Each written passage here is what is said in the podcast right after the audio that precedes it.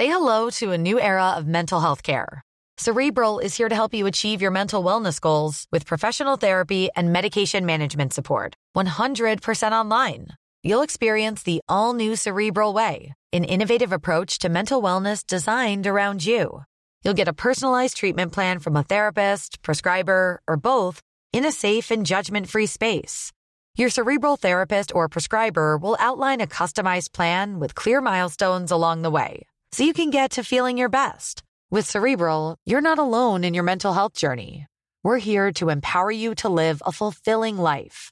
So take that first step towards a brighter future and sign up today at cerebral.com slash podcast and use code ACAST to get 15% off your first month. Offer only valid on monthly plans. Other exclusions may apply. Offer ends July 31st, 2024. See site for details.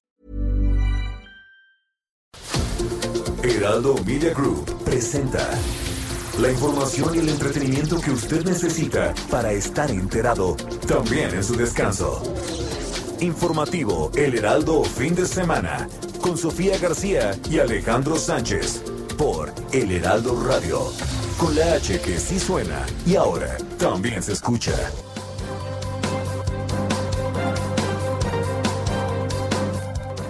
Pues es eh, muy profesional el documento que se entregó, realista, nos permite tener ingresos para financiar obras, programas, no aumenta la deuda, no aumentan impuestos. El sismo que acabamos de sentir aquí en la ciudad fue de una magnitud de 6.9 a 12 kilómetros de Acapulco. Se han hecho ya tres sobrevuelos por parte de la Secretaría de Seguridad Ciudadana y no se encuentra daño alguno ni ningún reporte que encuentre el C5. El tema del aborto no agota la agenda de los derechos de las mujeres. Sin duda es de una enorme relevancia. Requerimos seguir avanzando hasta lograr una auténtica igualdad sustantiva entre hombres y mujeres, hasta que tengamos paridad de género en todas las instituciones públicas y privadas va a seguir lloviendo en el país. Em, en realidad es más sencillo decir en dónde no llueve, que podríamos decir que es en la parte de Baja California y tal vez de, de Durango, pero en todo el territorio nacional tenemos lluvias. Estamos alertando a la población para que tome las precauciones necesarias. Por eso hice un llamado para que en el lapso de dos horas quede totalmente evacuada la zona cero. Y zona cero se denomina la parte más afectada del centro de las nueve colonias de Tula, para que puedan trasladarse las personas a las zonas más elevadas, este, para que las personas puedan irse a casa de familiares y amigos y los que no se vengan con nosotros a los albergues. No podemos normalizar los crímenes que se han registrado durante este gobierno y que no haya responsables. La incapacidad también es corrupción y también es muerte. Basta de impunidad.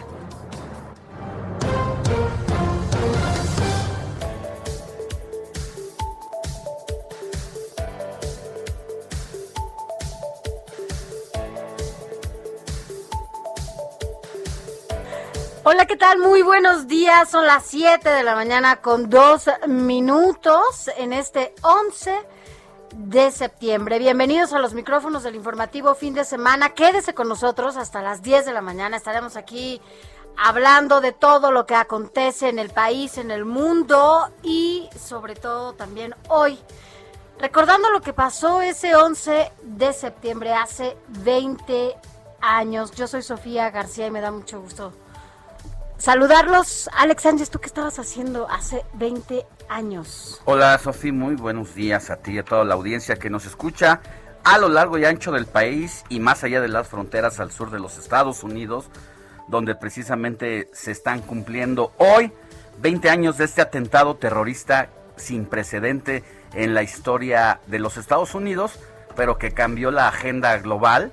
Y recuerdo perfectamente que iba, eh, en la, estaba en la universidad iba ah, saliendo de una clase cuando eh, vimos en la cafetería esas imágenes terribles de cómo estaba llegando el segundo avión a estrellarse en las Torres Gemelas. Oye, y las Torres Gemelas siempre estas... Eh, icónicas en cualquier película, ¿no? Que veíamos, las que todo mundo podíamos apreciar en cualquier película que veíamos, eh, bueno, obviamente de ficción. Y mira, ese día rebasó cualquier. Yo estaba, me acuerdo de viaje de trabajo y también cuando prendí la televisión que estaba en ese momento Broso, me acuerdo muy bien que estaba el noticiero de, de Broso y ahí fue donde las imágenes, bueno, pues fueron Así es, son 20 años del suceso trágico que marcó el inicio del siglo XXI, porque apenas era 2001, estábamos festejando prácticamente todavía el nuevo milenio, le llamaban a esa fiesta de recepción, a ese año tan esperado para muchos, y cambia la agenda, insisto, en todo el mundo, y México no fue la excepción. ¿Cuántos muertos hubo en ese lugar? Tan solo mexicanos se estima que hubo alrededor de 900, mm. Aunque solamente lograron eh, recuperar a cinco cuerpos de connacionales. Pero estas torres emblemáticas, icónicas, en el que había las principales oficinas de Nueva York, había cafeterías, había eh, reuniones ya de trabajo a esas horas de la mañana y se espera que se se decía que alrededor de 500 mexicanos eran los que trabajaban en torno a esas eh, torres gemelas, desde puestos de limpieza hasta puestos de ejecutivos. de mexicanos que radicaban allá en el extranjero y por el otro lado otras 400 personas son las que habrían estado en los lugares pues ya sea de desayuno, porque había cafeterías. Sí, claro, pues era un centro bancos. De, negocios. Entonces, de esos 900 mexicanos que se estima pues desaparecieron en torno a ese suceso, desafortunadamente a cinco nada más se les logró eh, identificar y pues nunca más se volvió a saber de, estos mexicanos. Mire, vamos a platicar de esto, vamos a recordar qué pasó ese 11 de septiembre y bueno, pues cuéntenos usted sobre todo. Ya estaba, ¿no? En, pues, trabajando o en dónde estaba, qué, estaba haciendo en ese momento, porque además hay que decirlo, también se da en un contexto hoy, este, recordándolo, en donde Afganistán justamente vive otro episodio importante, en donde, bueno, pues nosotros estábamos platicando de eso, Alex ¿no? ¿Cuál la, la, importancia de Afganistán en ese momento cuando el ataque a las Torres Gemelas? Entonces, bueno, vamos a platicar. Es que el regreso del talibán ahora reabre esas heridas justo, eh, pues al acercarse el aniversario 20, la forma en que Estados Unidos salió de Afganistán ahora es vista como una derrota tras la larga lucha antiterrorista. Y a gran interrogante que queda en el aire es qué va a pasar no solamente con los Estados Unidos, sino con el mundo, cuando a un grupo fundamentalista como este, eh, preparados y dispuestos incluso por sus creencias y motivaciones religiosas, son capaces de dar su vida a favor de ese movimiento con tal eh, de cobrar venganza o de declararle la guerra a un enemigo político. Y esa es la gran interrogante que queda. ¿Qué va a pasar para el mundo y qué significa la llegada de estos talibanes nuevamente a ese régimen político? Así es. Bueno, de todo esto vamos a platicar más adelante. Quédese con nosotros, ya se lo decíamos aquí. Vamos a recordar ese momento y sobre todo en la actualidad, qué se está, qué se está viviendo en estos momentos. Por lo pronto, arrancamos rápidamente con un resumen de noticias. Informativo El Heraldo fin de semana. Lo más importante en resumen.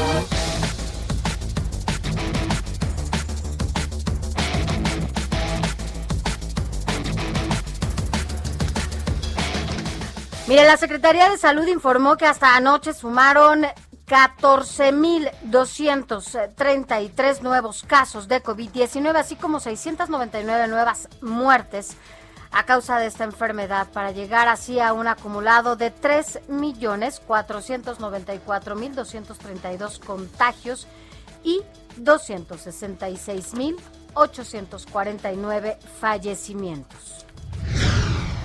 La Guardia Nacional anunció que empezará a utilizar alta tecnología y drones en la búsqueda de narcotúneles, laboratorios clandestinos, rutas de tráfico de personas, así como para detectar otros delitos, por lo que iniciará la capacitación a su personal de la Dirección General Científica. Víctor Castro Cosío rindió ayer protesta como gobernador de Baja California Sur en medio de la emergencia por la llegada del huracán Olaf. Y en su primer mensaje destacó la respuesta de las autoridades federales ante el fenómeno meteorológico. Dos personas hasta este momento han resultado fallecidas después de el deslave ocurrido la tarde de ayer en la parte oriente del cerro del Chiquihuite en la colonia Lázaro Cárdenas, tercera sección del municipio de Tlalnepantla, donde una decena más de personas al parecer han quedado sepultadas.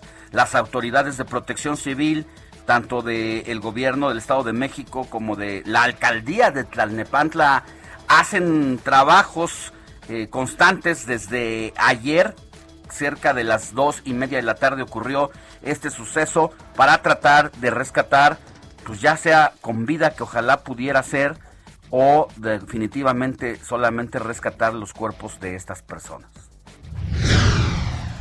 Y el Tribunal Electoral del Poder Judicial de la Federación perfila confirmar el triunfo de Laida Sansores en la elección de gobernador a Campeche. Esto tras el recuento voto por voto eh, y de acuerdo con los proyectos de sentencia elaborados por la magistrada Janine Otalora.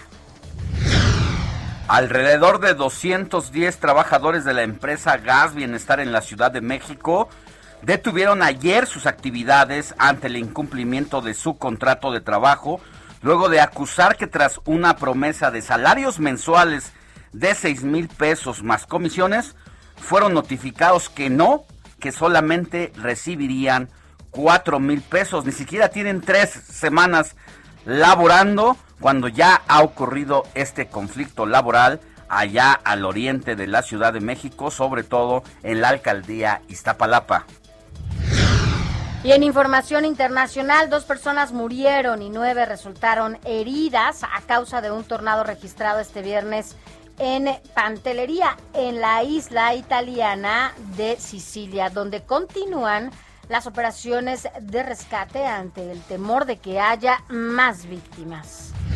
La Organización de Estados Americanos anunció este viernes que ha alcanzado un acuerdo con el gobierno de Honduras para el envío de una misión de observación electoral al país centroamericano que está celebrando sus comicios generales o que los hará el próximo 28 de noviembre. Y vámonos rápidamente a un adelanto de lo más importante de los deportes con Adrián Caloca. ¿Cómo estás, Adriancito? Buen día.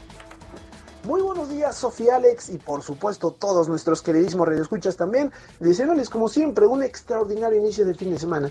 Yo sé que siempre les digo que hay mucha información deportiva importante, pero conforme va avanzando este año, cada vez es muchísimo más pasional lo que les tenemos que contar, que de verdad muy, muy importante es. Por eso arrancamos con la jornada 8 del torneo Apertura 2021 de la Liga MX que tras el parón por la triple fecha FIFA pues regresa en actividad nuestra liga local. Estaremos hablando más adelante sobre lo más destacado. De la misma manera el campeonato superpluma del Consejo Mundial del Boxeo en donde peleó el mexicano Oscar Valdez. Normalmente se efectúa los sábados en la noche pero en esta ocasión ya fue en la noche de ayer y estaremos platicando qué tal le fue al ex olímpico.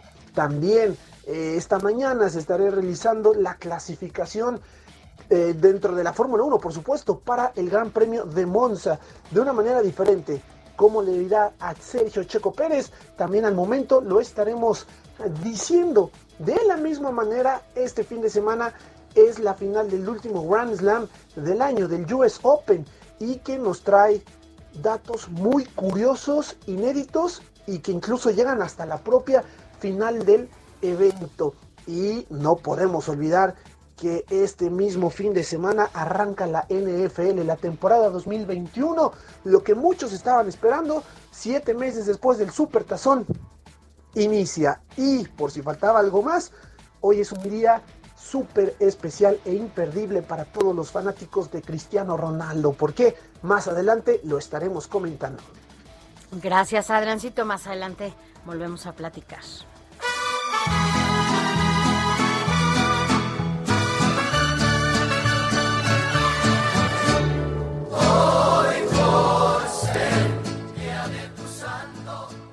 Mi querida Moni Reyes, muy buenos días. ¿A quién celebramos este sábado 11 de septiembre? Muchas gracias, Alex, Sofi, qué gusto saludarlos y desde la redacción del Heraldo Radio les voy a platicar que hoy le vamos a dar un abrazo a quien lleve por nombre Pafnucio. ¿Quién fue Pafnucio? Un obispo de Egipto. Durante la persecución a Galerio Maximino, confesó su fe y bueno, por confesarla le sacaron un ojo. Le cortaron un tendón del pie derecho y se le envió a las minas a trabajar, imagínense. Cuando llegó la paz, pudo asistir al concilio de Nicea, donde defendió la divinidad de Jesucristo. Defendió también a los sacerdotes que ya estaban casados y que pudieran vivir con sus esposas. Y en el año 335 se celebró el concilio de Tiro, donde atrajo al obispo máximo de Jerusalén a la fe cristiana. Bueno, esa es la breve historia de Pafnuncio, que hoy vamos a darle un abrazo a quien tengamos por amigo, ¿verdad? Con ese nombre, ¿ustedes lo tienen? No. No, esta vez sí te fallamos, mi querida Moni. Pero seguro que un Daniel sí. Daniel, sí, en todos lados. Claro, Elías. los amigos, los eh, nuestro querido productor de televisión, mi primo, varios Danieles y Danielas. Claro. Elías, por supuesto, Adelfio y Juan Gabriel, así el nombre completito, Juan Gabriel. Claro. Y ya para finalizar, pues también el nombre de paciente. Ah, Ay, pues yo creo que todos, ¿no? Solamente en la, en, bueno, no conozco ningún nombre de, de paciente, ¿no? ¿no? Pero bueno, pues un abrazo a todos ustedes que festejan algo interesante también, amigos nuestros. Y hasta aquí este reporte del Santoral. Gracias. Hasta las separaciones celebramos, mi querida Moni. Buen día. Venimos a cantar. Escríbanos o mándenos un mensaje de voz al WhatsApp del informativo fin de semana 5591 63 5119. 7 de la mañana con 17 minutos. Gracias por continuar con nosotros. Mire, em, platicamos, ¿no? Con Ariel Moutzazos. Ariel Moutzazos se encuentra allá en Nueva York justamente hoy hace 20 años. También se encontraba en ese mismo lugar y nos platica, nos platica la experiencia justamente que vivía en ese momento tras el choque de estos aviones en las Torres Gemelas. Vamos a escuchar que hoy justamente 11 de septiembre, a 20 años del colapso y de lo que pasó allá en las Torres Gemelas el 11 de septiembre en Nueva York, esté con nosotros Ariel Mozazos, quien es corresponsal actualmente de Televisa en Estados Unidos, pero que en ese momento, Ariel, hace 20 años eras corresponsal de detrás de la noticia y que justamente por alguna situación te encontrabas allá en Nueva York y te tocó vivir lo que hoy estamos recordando. ¿Cómo estás? Buenos días. Sofía, Alex, qué gusto saludarlos. Buenos días. Me encuentro precisamente en estos momentos en la zona cero, donde se está llevando a cabo una ceremonia eh, por el aniversario, el 20 aniversario de los atentados terroristas del 11 de septiembre que me tocó narrar para la radio y la televisión mexicana eh, hace exactamente, eh, en exactamente en esa fecha. Y están, eh, hoy, hoy es día de leer, hoy es día de silencio y de leer los nombres. Sí. Hicieron en los atentados, tanto aquí en Nueva York como en el, el 93 que se estrelló en Shanghai Pensilvania, como en donde normalmente estoy como corresponsal en el Pentágono, la sede de la defensa de Estados Unidos, que sería, irónicamente, no llegó. hace, hace 20 años ocurrió esta lamentable situación. Eh, te tocó estar ahí. Cuéntanos qué estabas haciendo, cómo te enteras de este atentado. Mira, yo estaba, eh, yo, yo había venido para explorar hacer algunos estudios aquí. Tenía la opción de estudiar en Europa, terminé estudiándolos en Europa, maestría en Relaciones Internacionales. Pero yo estaba en el piso número 43 del Hotel Hilton de Times Square. Y eh, recibí una llamada de la producción del noticiario diciéndome que era como la vigésima llamada que me hacían y que no entraba, eh, que se había estrellado algo con una de torres gemelas. Yo, afortunadamente, eh, por la altura del edificio y por la orientación, tenía vista directa desde la ventana de mi, habitación a las torres gemelas abrí la cortina, me desperté eh, y encendí de inmediato el televisor y estaba todavía la televisión local un poco elucubrando si era una avioneta o qué era lo que se había estrellado eh, contra una de las torres. Estando al aire, desde la habitación de mi hotel, todavía, eh, pues vi rápidamente cómo llegó algo volando detrás y se estrelló, di una llamarada gigantesca en la torre gemela sur, se estrelló, eh, pues, eh, y, ya en ese momento estaba claro, lo dijimos al aire, que se trataba de un atentado terrorista, eh, que a la postre resultó ser una cadena de atentados la más, la, cadena de atentados más terrible en la historia de la humanidad. narré vivo ese segundo choque y lo que yo veía, y en un espacio que me dieron, que, digamos, eh, me tomé, pues me salí del hotel, tomé un taxi, luego caminé, llegué hasta Canal Street y al final volví a caminar, pasé el cordón policial con un gafete mexicano que no sé ni cómo me dejaron pasar, pero bueno, me logré colar. Eh, eso te habla un poco también del, del que estaba en Manhattan en ese momento. Y cuando yo llegué, eh, pues estaban las torres evidentemente ardiendo. Conocí ahí a una corresponsal, a una fotógrafa de la NCAP, traía dos cámaras y le pedí, porque yo estaba escuchando eh, unos eh, ruidos, unos impactos muy peculiares, y estaba yo ya muy cerca, prácticamente a una calle de las Torres Gemelas, y le pedí que me permitiera ver con una de sus cámaras lo que estaba ocurriendo. Me acuerdo que apunté la cámara hacia la parte superior de las torres y empecé a ver cómo personas se estaban lanzando de los pisos superiores. Eso hasta la fecha me impacta muchísimo.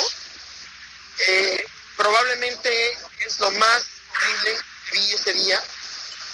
Y eh, cada vez que una de esas personas, yo conté seis con las del, mientras estaba usando el lente, pero en realidad fueron, hoy lo sabemos, decenas, si no es que cientos. Eh, y cada vez que se escuchaba, porque se escuchaba el impacto de, las, de, las, personas cuando, cuando llegaban al piso, se oían gritos, con cada uno de los impactos se oían gritos en cada esquina y, ahí, y ahí me di cuenta, Sofía Alejandro, de que, de que yo era periodista, porque no tenía ganas de correr de ello, no por valentía, sino por un instinto de, de quedarme a narrar lo que estaba viendo. Ya. Esa periodística eh, y esa periodística en, términos y en temas internacionales.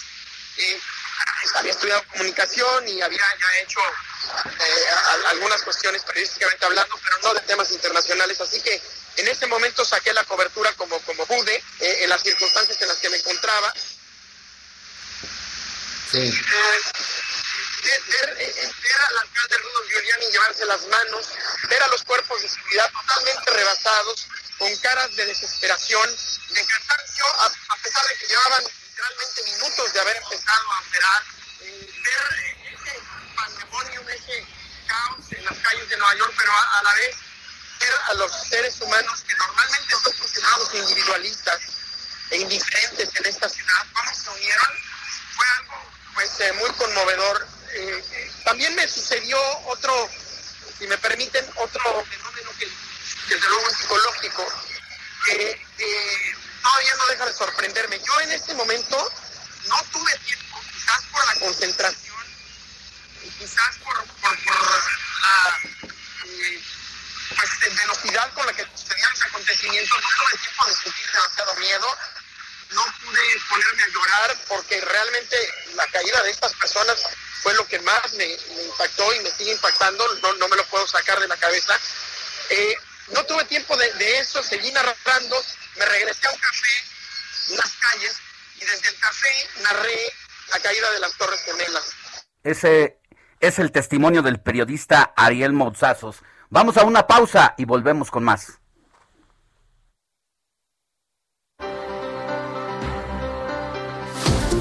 La noticia no descansa. Usted necesita estar bien informado también el fin de semana. Esto es Informativo Heraldo Fin de Semana. Informativo Heraldo Fin de Semana. Regresamos. Es el 15 de septiembre. Cada año, el 16 de septiembre, se conmemora la independencia de México, pero es en la noche del 15 de septiembre cuando se da el grito, porque es en esa fecha de 1810 cuando el cura Miguel Hidalgo y Costilla tocó las campanas de la iglesia del pueblo de Dolores, llamando a la gente para que se uniera en la lucha contra el dominio de los españoles. El objetivo era separarse de España y que México fuera un país independiente. las campanas de Dolores.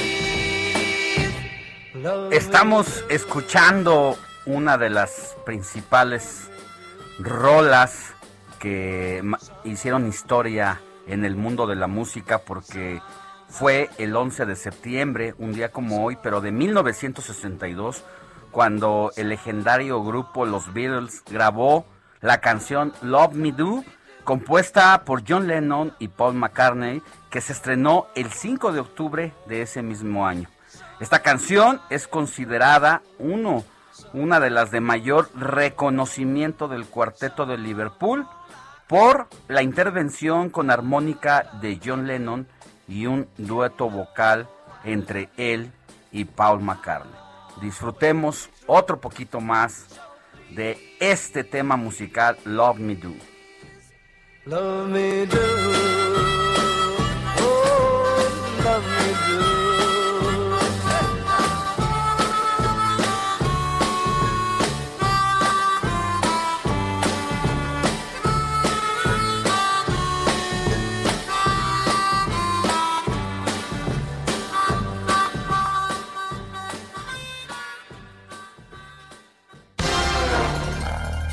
Sánchez.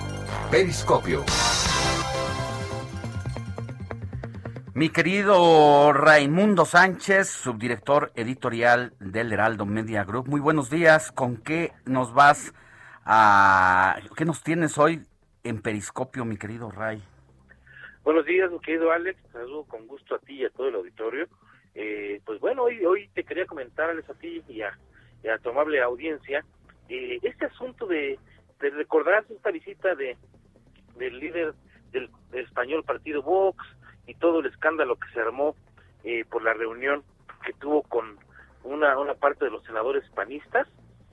Este, pues bueno, te quería comentar que esto es parte, Alex, esto es parte de una batalla, así prácticamente, eh, pues una especie de batalla neocolonizadora que se disputa en México eh, por parte de los dos partidos más radicales de España, eh, te mencionaba el ultraderechista Vox, que encabeza Santiago Abascal y el partido chavista castrista eh, Podemos de Pablo Iglesias que pues está disputando aquí a ver a quién colonizan en México ideológicamente y pues ambos han encontrado un territorio más que fértil para esparcir su ideología política, unos en el PAN y otros en Morena y bueno, este, lo más reciente es este escándalo que se armó por la reunión que tuvo el líder de los senadores panistas, Julián Reventería, eh, al recibir en las instalaciones del Senado a, Santiago Bascal.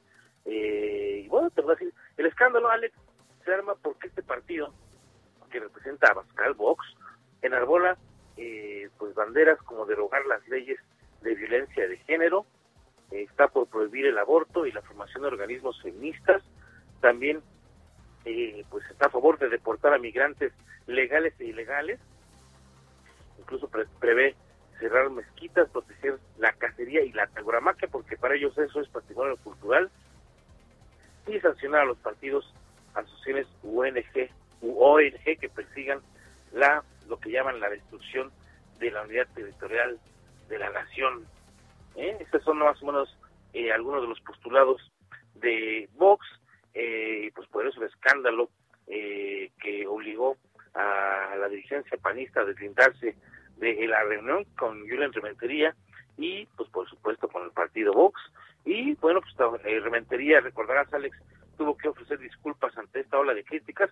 Y de dónde venían las críticas más acérrimas Alex pues por supuesto de parte del partido Morena que Alex amigos del hotel no canta mal las rancheras porque pues también eh, tiene alianzas muy, muy extrañas eh, con eh, pues partidos extremistas. Les mencionaba Podemos, que es el partido de, de iglesias allá en España, que financió con al menos 308 mil euros, Alex, estamos hablando de unos 7 millones de pesos en 2019, al partido del presidente Andrés Manuel López Obrador.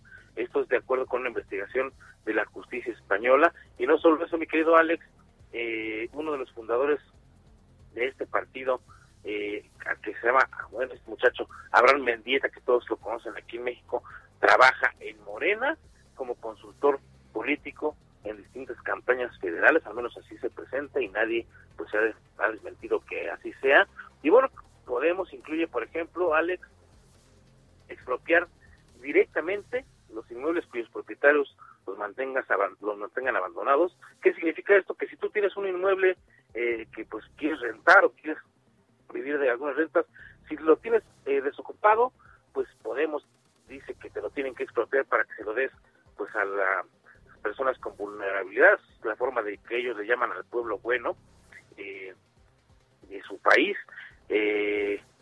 también este ellos proponen que se dé gratis los servicios de electricidad, agua y gas para lo que llaman pues, que los pobres, prohibir los desalojos en kilos morosos, crear un impuesto a las grandes fortunas y obligar a las empresas a entregar acciones y cargos directivos a sus empleados, entre otras. La verdad es que también es un partido muy, muy extremo que ya también se la le están pasando la factura eh, en España, Alex, pero a diferencia de, de lo, que, lo que pasa en el PAN, nadie en Morena se ha deslindado de este partido que Podemos, que además considera que la Venezuela de Nicolás Maduro es una de las democracias más saludables del mundo y propone pues un modelo similar al que se lleva en Cuba y Venezuela, Alex. Es mi querido Ray, pues por todos lados se cuecen habas, nadie se salva de los extremismos, ya sea de un lado o del otro. Y bueno, el asunto de Julián Rementería, que dejó la sesión legislativa para irse a tomar la foto y a reunirse con este líder tan cuestionado por eh, sus pensamientos de extrema derecha, pues sí sacudieron al PAN de manera interna y parece que el único castigo que tendrá este legislador por esa situación no es más que la condena pública, no se, se sabe que se vaya a tomar otra otra medida y bueno, creo que el hilo se rompió por la parte más delgada porque ahora resulta que un community manager de la información precisamente del PAN allá en el Senado de la República fue el que estuvo detrás de toda esta operación, ¿no, mi querido Ray? O sea, digo, si es una estrategia para salvarle el pellejo a los de arriba, pues es lamentable. Y si realmente este chico les metió un gol, pues en manos de quién estamos. Así es, Alex, eh, pues no les metió un gol el chico de Community Manager, pues obviamente no no acordó la reunión con, Santiago Abascal, pero bueno, se le, cobraron la factura. El caso es que, bueno, todo esto se da, esta intervención de Podemos a través ya directamente de financiamiento directo a Morena y esta pues esta reunión de Vox que pretende también meterse aquí en México, se da, Alex, y hay que decirlo, pues por la alta polarización que hay en el país y provocada principalmente desde Palacio Nacional. Esto, eh, la verdad es que está convertido en territorio fértil para estos partidos tanto de extrema derecha como de extrema izquierda, que, ojo, eh, pues están siendo pues eh, alimentados por estas causas y, insisto, eh, en Morena nadie, nadie se ha deslindado de este partido de Podemos que pues hace falta ver nada más que lo que ha hecho en España para que se den cuenta de qué tamaño es, es, pues, es la gravedad de este asunto.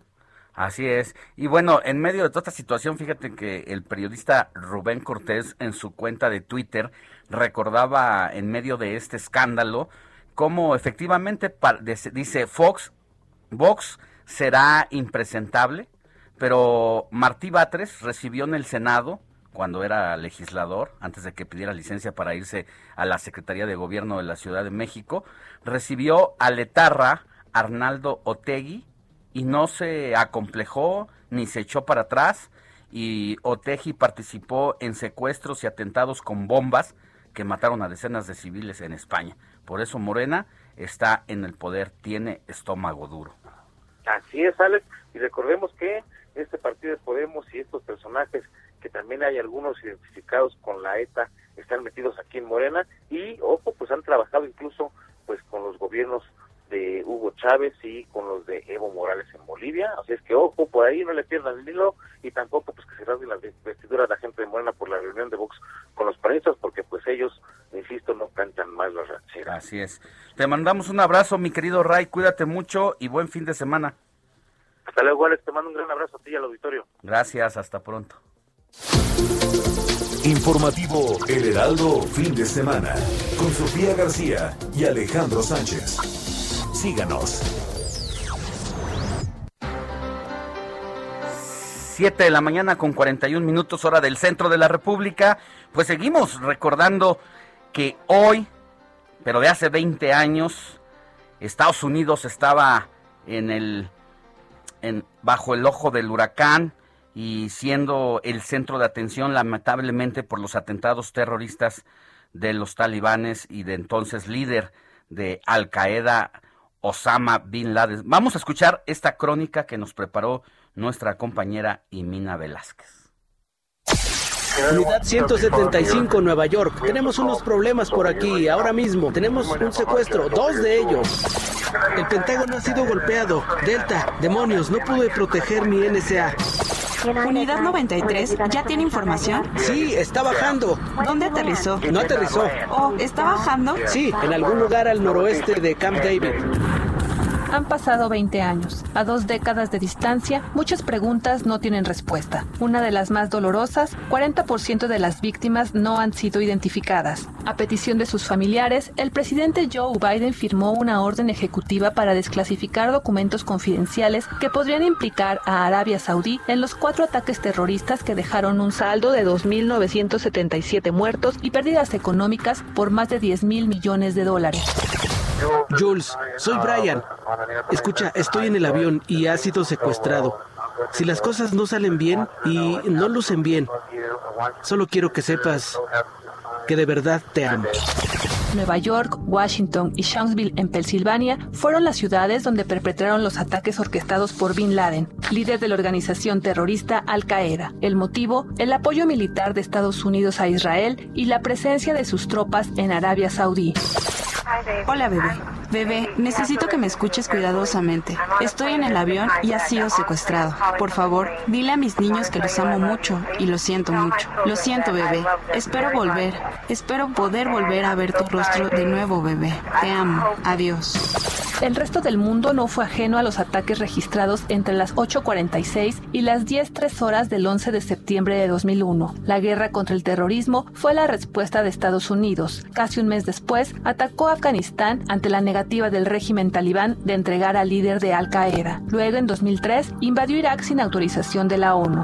Es la voz del ex canciller Jorge Castañeda. Y el 11 de septiembre fue para ellos un poquito, digo, parte de este sentimiento de pérdida, porque perdieron esa sensación de invulnerabilidad, de que somos una fortaleza inatacable, invulnerable. George Friedman, experto en geopolítica y asuntos internacionales, coincide con Castañeda. La guerra, es lo que pienso, es el evento geopolítico más importante que tuvo lugar como resultado del 11 de septiembre, y es uno que realmente cambió cómo funciona el mundo. México también enfrentó las consecuencias de los ataques terroristas y las medidas de seguridad aeroportuaria fueron una de las reacciones más visibles para los ciudadanos, explica el ex canciller. Dejamos de ser prioridad y ya no lo hemos vuelto a hacer, salvo por malas razones, como tema migratorio, etcétera, o con Trump, ¿no? Influyó en materia de seguridad, sí, y probablemente influyó, pero dentro de Estados Unidos, en el sentido de que agudizó un sentimiento antimigrante que siempre ha existido. Veinte años después, en la plaza del World Trade Center resonarán los nombres de las víctimas. Una vez más, en Manhattan brillará el llamado tributo de luz, que evoca las torres gemelas destruidas en el ataque. Heraldo Radio. Gracias, gracias a Imina Velázquez por esta crónica.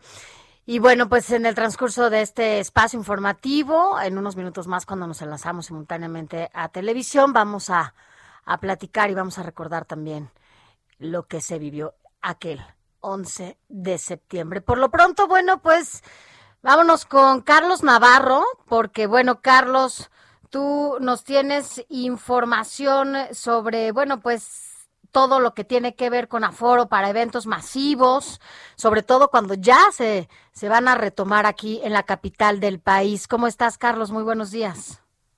Buenos días, A ver, tenemos un poquito de, de, problema con tu audio. Vamos a volverte a, a enlazar porque no te escuchamos bien. Te escuchabas como, como un marcianito. Y vamos a ver si ya ya podemos tener un mejor audio. Vamos en cualquier momento a, a, retomar la comunicación porque seguramente usted que nos escucha se ha dado cuenta que en diferentes espacios, sobre todo restaurantes o bares que se retomaron este tipo de actividades, antros, esta semana, bueno, pues la verdad es que la gente está asistiendo y bueno, no sabemos bien cuál es el número de, de, aforo permitido en estos lugares y cada vez son más, ¿no, Alex? Hemos visto que la gente está saliendo y además ahora con lugares más grandes, porque hay que decirlo, muchos lugares, muchos eh, bares ahora se han apropiado de las calles de la ciudad. Ese es un gran tema porque en medio de el semáforo naranja y el semáforo rojo, y ante pues el quiebre de buena parte de negocios, sobre todo en la industria restaurantera y el impedimento, impedimento para que hubiera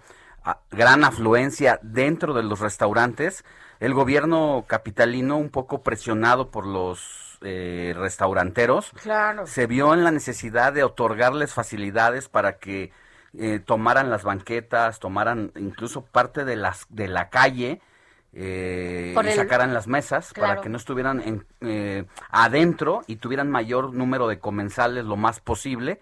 Pero resulta que ahora ya entramos en una actividad prácticamente normal y ya la industria de los restauranteros por todos lados tiene copadas las banquetas, las calles y pues ya no está bien. Sí, exacto. Imagínate los vecinos que tienen cerca un restaurante en donde ahora están afuera, eh, básicamente en la vía pública, apropiados de estos espacios que son de la de la gente, ¿no? Son estos espacios hay carpas, hay luces, hay, ya hicieron una extensión de su restaurante en la calle. Y pues eh, eso tendrá que terminar tarde que temprano. Así es. Y bueno, Carlos Navarro, entiendo que ya te tenemos de nuevo en la línea. A ver, ¿te escuchamos mejor? Buenos días, Alejandro Sofía. Les saludo con gusto a ustedes y al auditorio y comentarles que ante la disminución de casos y hospitalizaciones por COVID-19, las autoridades de la Ciudad de México valoran el aforo para los eventos masivos a unas semanas de la celebración tanto del Corona Capital como del Gran Premio de México de la Fórmula 1. La jefa de gobierno, Claudia Sheinbaum, informó que será en los próximos días que se valore este sector de entretenimiento y determinar posiblemente la próxima semana qué es lo que procede. En este caso se prevé que el Corona Capital se lleve a cabo del 20 al 21 de noviembre, mientras que el Gran Premio de México se va a celebrar en el Autódromo Hermanos Rodríguez del 5 al 7 de noviembre. Recordemos que los eventos masivos son de las pocas actividades económicas de la Ciudad de México que continúan con ciertas restricciones. En este caso cuenta con un 75% de aforo permitido. No es muy no es una gran restricción, pero bueno, ya van a valorar si ya se reanudan completamente los eventos masivos aquí en la Ciudad de México y comentarles que la capital del país se mantiene en el amarillo del semáforo epidemiológico con una disminución en distintos indicadores. El viernes pasado, 3 de septiembre, había 2000 2.628 personas hospitalizadas, mientras que ayer había 2.168, lo que significa una reducción de 460 personas internadas. Es la reducción más amplia que se ha dado en los últimos casi tres meses en la Ciudad de México. Va avanzando y otro, otro dato importante, el número de casos activos en la capital del país es de 35 mil, mientras que el pico más alto de esta tercera ola era de 65 mil. Así es que la Ciudad de México muestra una tendencia a la baja en los indicadores. Será la próxima semana que se determine si ya se da el paso al semáforo verde o se mantienen dos semanas más en el semáforo amarillo, pero con posibles cambios, en este caso en los eventos masivos, que es de las pocas actividades que ya cuenta con restricciones. Alejandro Sofía. Así es. Yo ya he visto incluso que están anunciando algunos conciertos, ¿no? Otro tipo de conciertos más, como los eventos que tú nos estás diciendo en este momento. Y bueno, pues sí, la gente también ya quiere salir y también hay que decirlo, es uno de los eh, gremios más afectados, sobre todo por el paso de esta, de esta pandemia. Gracias, Carlos Navarro. Buen día. Hasta luego, buenos días. Adrián Caloca, Deportes. ¿Cómo te llamas, baby? Desde que te vi supe que eras Dile a tus amigas que andamos bien. Esto lo seguimos en el after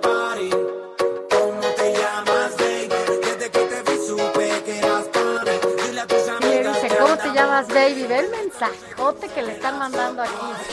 Al querido Adrián Caloca, que ya está más que puesto después de esta interacción entre líneas que siempre tienen mi querido Quique en los controles y Adrián Caloca. Adrián. Hola Sofía, hola Alex, ¿cómo están? Muy buenos días. Pues sí, hoy hay que platicar acerca del US Open que justamente este fin de semana llega a su final, es el cuarto Grand Slam del año y pues ya estamos culminándolo. hay que mencionar, porque hay tres finales, normalmente siempre se habla del single de varonil, femenil, pero en esta ocasión también hablar un poquito acerca del mixto, de esta pareja que se va a realizar entre hombre y mujer, y es que para eh, una de las participantes, mujeres que van a estar el día de hoy a mediodía, para que no se lo pierdan, es mexicana, Juliana Olmos, para Sofi que le gusta el tenis, platicar de la mexicana que va a estar en la final, algo increíble, histórico, indudablemente en uno de los torneos que año con año más esperan, el US Open, insisto, y pues va a ser realmente algo bastante destacable. También el día de hoy se jugará la final femenina a las 3 de la tarde, hora Ciudad de México, con la británica Emma Raducanu y la canadiense Leila Fernández. Y también aquí hay algo destacable, pues ambas son menores de 20 años de edad. 18 y 19 respectivamente, y están rankeadas en el 73 y 150 a nivel mundial, algo que también no es nada común, pues al ser uno de los torneos más importantes siempre llega normalmente pues eh, tenistas que están dentro del top 10, lo mejor del mundo y en esta ocasión son menores de 20 años y la número 73 y 150. Ya el domingo veremos la final varonil entre el número uno del mundo, Novak Djokovic, frente al ruso Daniel Medvedev. Indudablemente, va a estar bastante, bastante bueno. ¿Cómo ven? Pues ahí estaremos viendo el tenis, ¿no? Para por lo menos estar relajados y ver este espectáculo, porque bueno, verlo Exactamente. Ya es, ya es un espectáculo. Sí, la verdad es que va a ser bastante, bastante interesante. Las finales de, de, los singles serán la femenil hoy 3 de la tarde, la varonil mañana al mismo horario 3 de la tarde y la mixtos será hoy a mediodía, hora Ciudad de México o Centro de México, para que no se la pierdan porque, insisto, tiene la presencia de una mexicana, Juliana Olmos, que pues la verdad hay que apoyarla y vamos a ver qué tal le va para que deje su nombre inscrito en la historia de, del deporte blanco. Así es, querido Adriancito, pero bueno, más adelante nos vamos a, volver a encontrar, pero ahora a través de eh, las imágenes que estaremos de manera simultánea, ya se lo decíamos, en el Heraldo Televisión a partir de las 8 de la mañana y también en estos micrófonos del Heraldo Radio a nivel nacional. Gracias, gracias, eh, Adrián. Gracias a ustedes, buenos días. Buenos días. Y Alex, pues ya básicamente nos cambiamos nada más aquí al ladito. Aquí al ladito. Vamos a estar con ustedes enlazados ya de 8 a 10 de la mañana también por televisión en el canal 10 de televisión abierta aquí en el Valle de México y continuamos también aquí en los micrófonos del Heraldo Radio. Déjame recordarles rápidamente nuestro WhatsApp para que se pongan en contacto con nosotros 55 91 63 51 19. Soy tu niña, cuidado que te encariña, desde lejos me guiña, hacemos una coisina. La noticia no descansa. Usted necesita estar bien informado también el fin de semana. Esto es Informativo Heraldo Fin de Semana. Ciudad de México sigue en semáforo amarillo por segunda semana consecutiva se derrumbó el cerro del Chiquihuite. Se acercan las fechas patrias. Te diremos todo sobre el Águila Real. Esto es informativo de fin de semana con Sofía García y Alejandro Sánchez.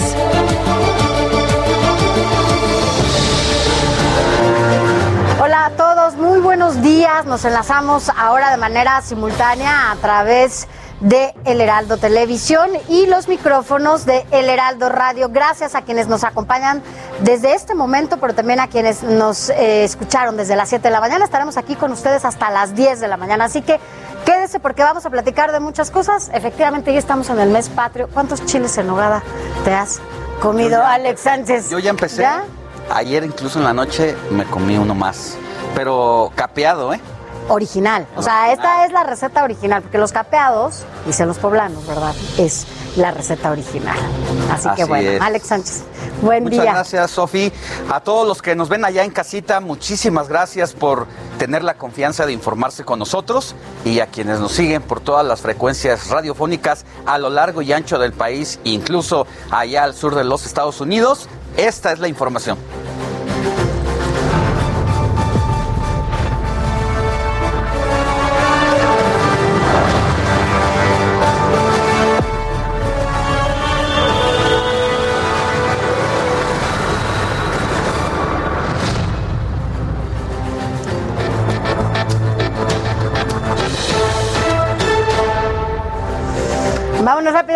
Información nacional y es que el gobierno federal informó que la construcción del Aeropuerto Internacional Felipe Ángeles tiene un avance del 68.98%. Andrés Manuel López Obrador, presidente de México, enfatizó que este proyecto es de los mejores en todo el mundo. Nos importa mucho que la gente, que todo el pueblo sepa que se trata de una gran obra que tiene tres elementos que la distinguen. Primero, la calidad de la obra. Es de las mejores obras de este tipo que se está realizando en el mundo. Y mire qué imágenes. El conductor de un tráiler embistió a varios autos que estaban a su paso, sin importarle que había personas a bordo, incluso padeciendo, intentando salir del auto. El conductor de un taxi tuvo que romper su ventana para poder escapar. De acuerdo con la Secretaría de Seguridad Ciudadana, el conductor no logró frenar a tiempo. Sin embargo, otra versión indica que el chofer trataba de huir de un percance que tuvo con un taxista en la carretera México-Puebla. Al menos cinco vehículos fueron afectados, pero la verdad lo que es un hecho es que este conductor No, ¿Qué estaba ¿no? en perfectas condiciones. Imagínate que te pase eso, o sea, primero el monstruo ahí de, de, de tráiler y que te saque, que te apachurre. El taxi quedó apachurrado, era un coche chiquito y lo destruyó. Lo, Un matiz lo destrozó. Pero bueno, Sí. sí vimos esas, esas imágenes. Ojo con los eh, trailers. Y mire, fue detenido un sujeto que intentó arrojar a su pareja a las vías del metro. Eh, los hechos ocurrieron en la estación Hospital General de la línea 3, en donde una mujer solicitó el apoyo de los policías para que detuvieran al hombre, quien se negó a proporcionar otra información eh, más que su nacionalidad, que era colombiana. El agente del Ministerio Público dará inicio ya a la carpeta de investigación. En más información, el gobernador Omar Fayad aseguró que ninguna institución, ya sea con agua o protección civil, emitieron un documento que alertara sobre las inundaciones en Hidalgo. Contrario a lo que había dicho la Coordinadora Nacional de Protección Civil, Laura Vázquez, quien aseguró que sí se había alertado sobre el riesgo a causa de las lluvias. Así que mientras las autoridades se pelean si hubo o no aviso, cientos de personas se quedaron sin nada e incluso, pues ya lo sabe usted, hubo desgraciadamente fallecidos. Y mira, en tanto, Alejandra Méndez, coordinadora del Servicio Meteorológico Nacional, aseguró que sí se emitieron 45 alertas al Sistema Nacional de Protección Civil sobre las tormentas que provocaron el desbordamiento del río Tula y que provocaran la muerte, lamentablemente, de 17 personas en un hospital del IMSS. Podría indicar que Protección Civil no atendió o menospreció la información que se le proporcionó el lunes por las precipitaciones pluviales en el Valle de México. Esto lo dijo textual la funcionaria en conferencia de prensa. Mire, alrededor de las 10.30 de la mañana de ayer se formó una, tombra, una tromba marina frente al puerto de Boca del Río. El fenómeno meteorológico causó asombro entre los ciudadanos que transitaban en la zona. Las autoridades giraron una orden de aprehensión en contra de Inés Gómez Montt y su esposo Víctor Manuel Álvarez. Se les acusa de delincuencia organizada y operaciones con recursos ilícitos. Ya se habían iniciado algunas investigaciones de la conductora debido a que en su ejercicio fiscal del 2016 obtuvo ingresos mayores a los que declaró. Y ante esto, bueno, pues la conductora Inés Gómez Montt y su esposo no se han pronunciado, pero también dijeron que no han tenido conocimiento de esta orden de aprehensión. Ayer dieron a conocer justamente a través de las redes sociales. Ella en su Twitter dijo que, bueno, todavía no tenían conocimiento de esta orden. Qué caso, ¿eh? Porque los acusan de un desvío de 3 mil millones de pesos, Sofi, y sobre todo, principalmente, que incluso se habían desviado desde la Secretaría de Gobernación para sus cuentas personales. Y esto va a ir más allá porque poco a poco se irá eh, descubriendo este entramado en caso de ser verdadero y la autoridad tanto ministerial como la Secretaría de Hacienda y el SAT tendrán que demostrar con argumentos que esto que están eh, señalando a estas dos personas Es es, verdad. realmente verdadero, 3 mil millones de pesos e incluso estarían saliendo funcionarios públicos y les vamos a informar todo lo que suceda en torno a ese caso. Así es. Y en otra información, el sismo de este martes con magnitud de 7.1 grados y epicentro en Guerrero sacudió a varios estados y también a la Ciudad de México. Aquí un niño trató de controlar su miedo diciendo groserías. El video fue compartido en TikTok y tiene ya más de 700 mil likes. Escuchemos. Estamos bien, mi amor. Estamos Sí, bien. Estamos bien. Estoy temblando.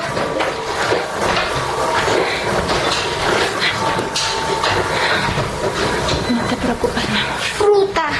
Hijo de su frutísima madre.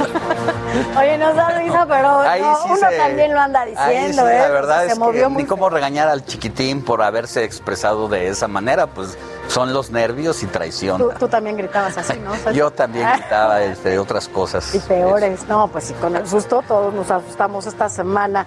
Pero bueno, mire, vámonos a más información. Ahora a la información internacional. Y es que el Servicio Secreto de Estados Unidos divulgó nuevas fotografías eh, nunca antes vistas. Esto sobre los atentados que se vieron allá, estos atentados terroristas del 11 de septiembre del 2001. Las imágenes permiten acercarse a la magnitud de la tragedia, así como a los momentos de angustia y tensión que se vivieron en ese país durante los 149 minutos de caos y terror. En una de estas fotografías se aprecian las Torres Gemelas cubiertas de humo tras el impacto de los aviones, mientras que otra da cuenta justamente del momento del colapso de las Torres Gemelas. Una imagen que se quedó grabada en la memoria colectiva, sí, de los estadounidenses que estaban en ese momento, pero también en el mundo. Estas imágenes que, bueno, pues a todos, a todos de alguna manera nos quedaron grabadas.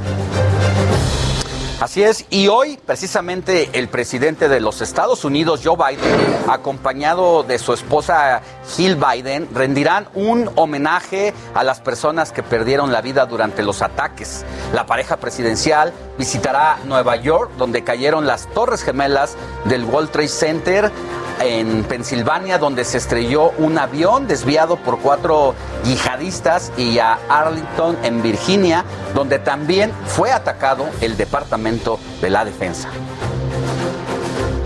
Y bueno, pues justamente se cumplen 20 años del mayor atentado terrorista en la historia de Estados Unidos y mi compañero Antonio Anistro preparó esta historia. Escuchemos.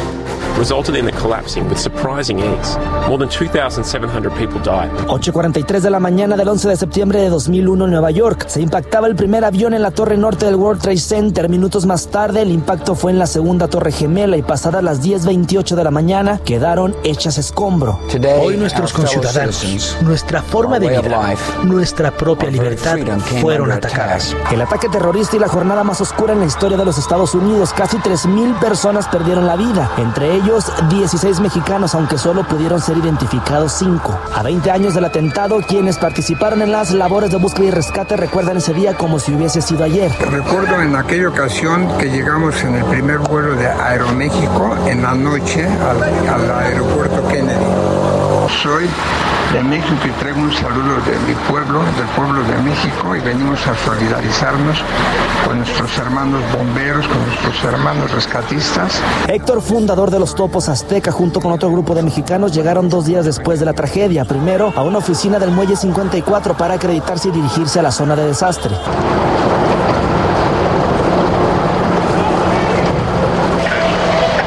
Ya con esa acreditación nos fuimos caminando por toda la avenida, la, la calle West, nos fuimos caminando hasta la zona del Ground Zero. Me fui caminando hacia donde está la, la escalera 10 de los bomberos en la calle Church y los vi a mis compañeros mexicanos. Dije, ahí están, al- eran como cuarto para las 7 de la mañana y estaba el cadáver de un bombero Trabajaron en el Bajo Manhattan desde el 16 de septiembre hasta el 3 de octubre, la mayor parte rescatando restos humanos. Uno de los mayores recuerdos de Héctor está el rescate sin vida de este bombero de Nueva York. Le pedí a otro bombero que me ayudara, que me ayudara a, a desenterrar el cadáver eh, a mano limpia.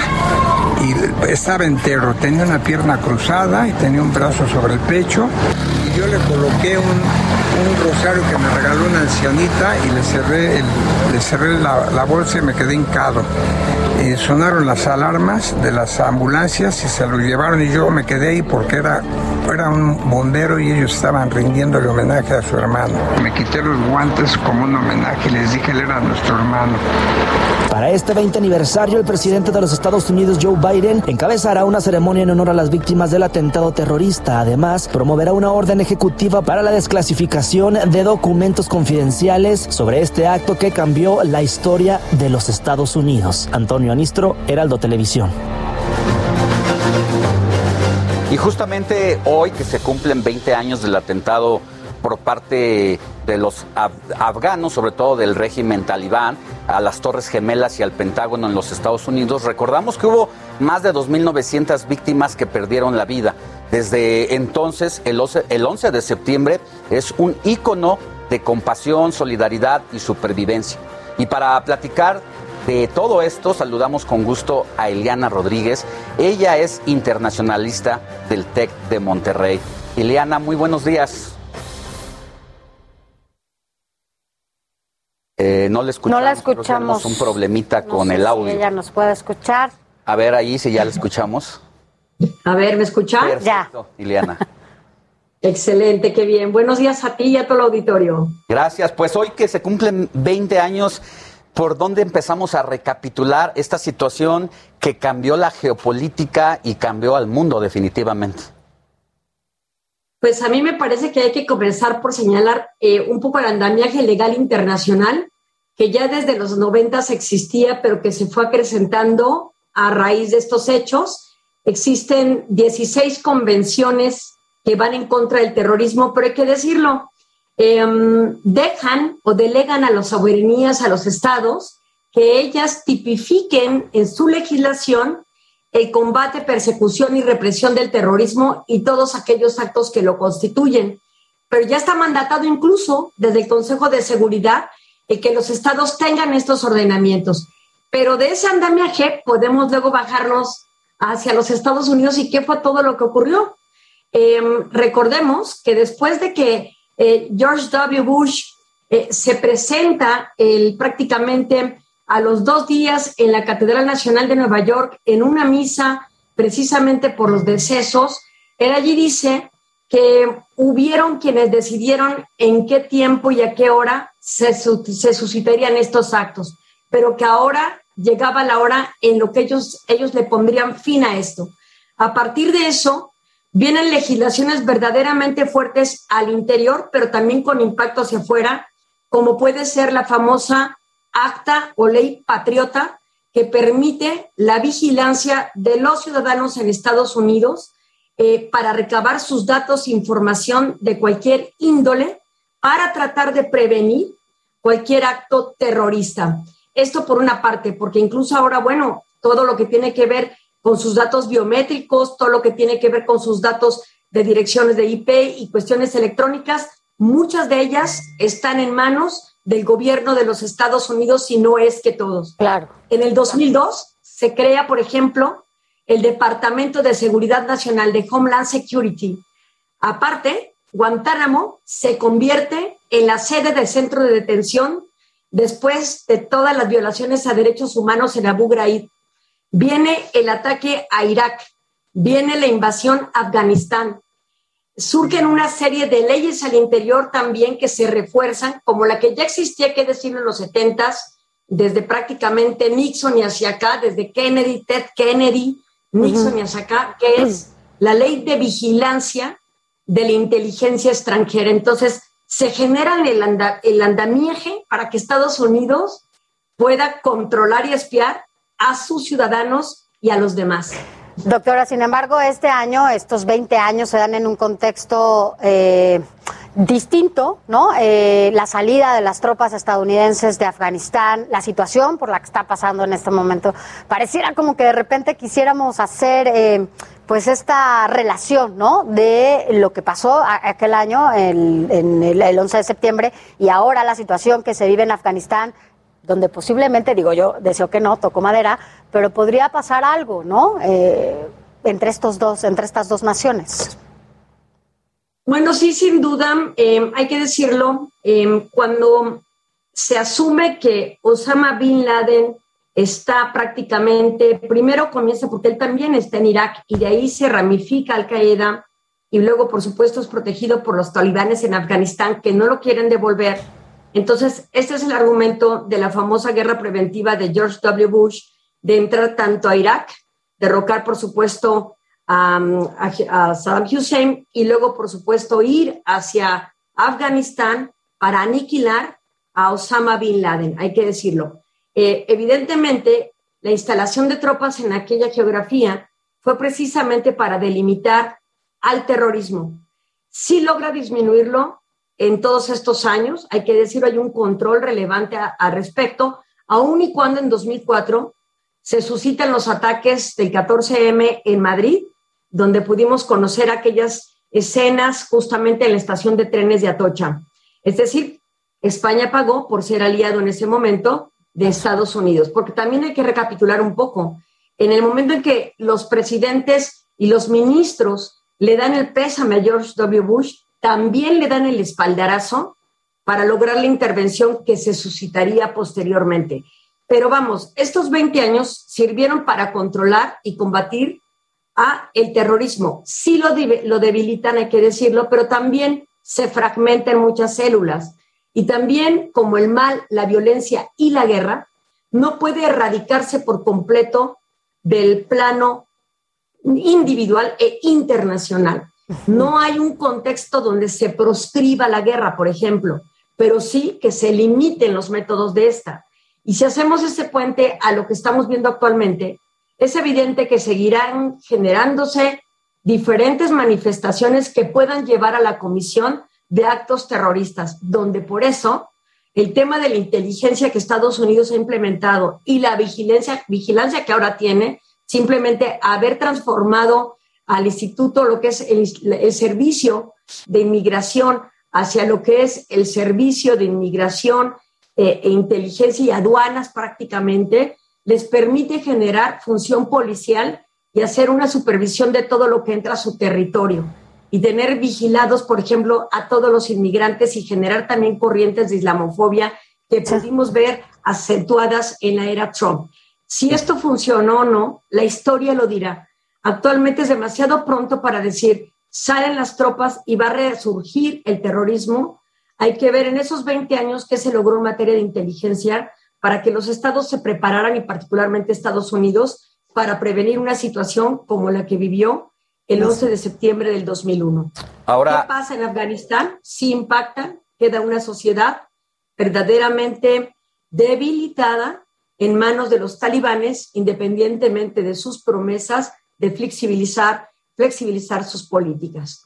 Ahora, esta salida de las tropas estadounidenses de territorio afgano es visto por muchos como una derrota de los Estados Unidos y no hay que olvidar que precisamente uno de los grupos criminales eh, que mayores productores, productores de droga en el mundo son allá precisamente en Afganistán. Esta, este odio que hay y esta sed de venganza por parte de los grupos terroristas, sobre todo ahí en Afganistán, con esta eh, producción desmedida y que cada vez va ganando más terreno de tráfico de drogas, ese cóctel eh, es lo que hace que sea latente pues un, eh, un nuevo atentado en contra de Estados Unidos. Sí, Afganistán, décadas anteriores, ha vivido de manera convulsa y por supuesto ha sido un corredor, no solamente productor, sino también un gran corredor por parte de, de Asia del opio. Em, ha sido muy difícil tratar de erradicar esa situación. No era el fin, sin embargo, hubo cierto control incluso al respecto. Pero también esta guerra, em, verla como un fracaso, porque salieron tras 20 años, es la guerra de las más largas y más costosas para los Estados Unidos.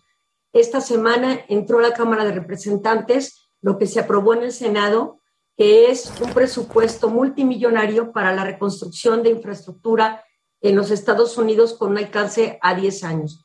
Eso va a consumir muchos recursos. Y esta guerra, de acuerdo al, ahora sí que al, al proyecto eh, de la guerra de la Universidad de Brown, ha costado más de 2 billones de dólares y como fue financiada, se espera que los intereses que se paguen suban prácticamente a 6 billones para el año 2050. Es decir, el costo de esta guerra la pagarán generaciones de generaciones. Y por supuesto, entonces, Estados Unidos no, no podía perpetuar su estancia ahí, con lo que está Joe Biden ahora solicitando al Congreso y enfrentando en términos de reconstrucción tras la pandemia eh, que ha tomado al mundo por sorpresa y ha generado la, la contracción de la economía. Entonces, es una guerra que efectivamente para muchos puede ser vista como un fracaso, pero que en este momento económicamente ya no era rentable y era necesaria la salida. Muy bien, doctora Ileana Rodríguez Antibáñez, internacionalista del TEC de Monterrey, muchas gracias por haber estado con nosotros en este 20 aniversario de los atentados contra las Torres Gemelas allá en Nueva York. Un privilegio estar con ustedes. Muy buenos días. Gracias, buenos días. Y mire, vámonos a más información porque, mire, el protagonista de la famosa serie Las pistas de Blue, no sé si tú lo, la, la ubicas, Alex, bueno, es infantil, reapareció con un mensaje, bueno, pues lleno de nostalgia para toda esta generación de los 90. No sé si lo tienes que conocer, Sánchez. Pues No lo he este, visto, pero no lo he visto. Eres este, de esa generación. El video hace reflexión sobre lo que han hecho las personas este tiempo y, por supuesto, la reacción. Pues no, las reacciones no se hicieron esperar y es que este chavo pues era justamente parte de un programa infantil de esa generación de los 90 y bueno pues dio a conocer un mensaje que no le gustó mucho a la gente. one day I was like, oh, hey, guess what? Big news. I'm leaving. Y mire, vámonos a otra información. En Oaxaca, un perrito mordió con toda tranquilidad un trompo al pastor. El video se volvió viral y enterneció a quienes lo vieron, ya que este perrito buscaba saciar su hambre y con mucha delicadeza le dio la mordida al trompo de una taquería. Lo que más sorprendió es que la encargada del lugar no hizo nada por quitar la parte de la mordida. Así las cosas. Vamos a un corte y regresamos con mucho más información. Informativo El Heraldo fin de semana con Alejandro Sánchez y Sofía García.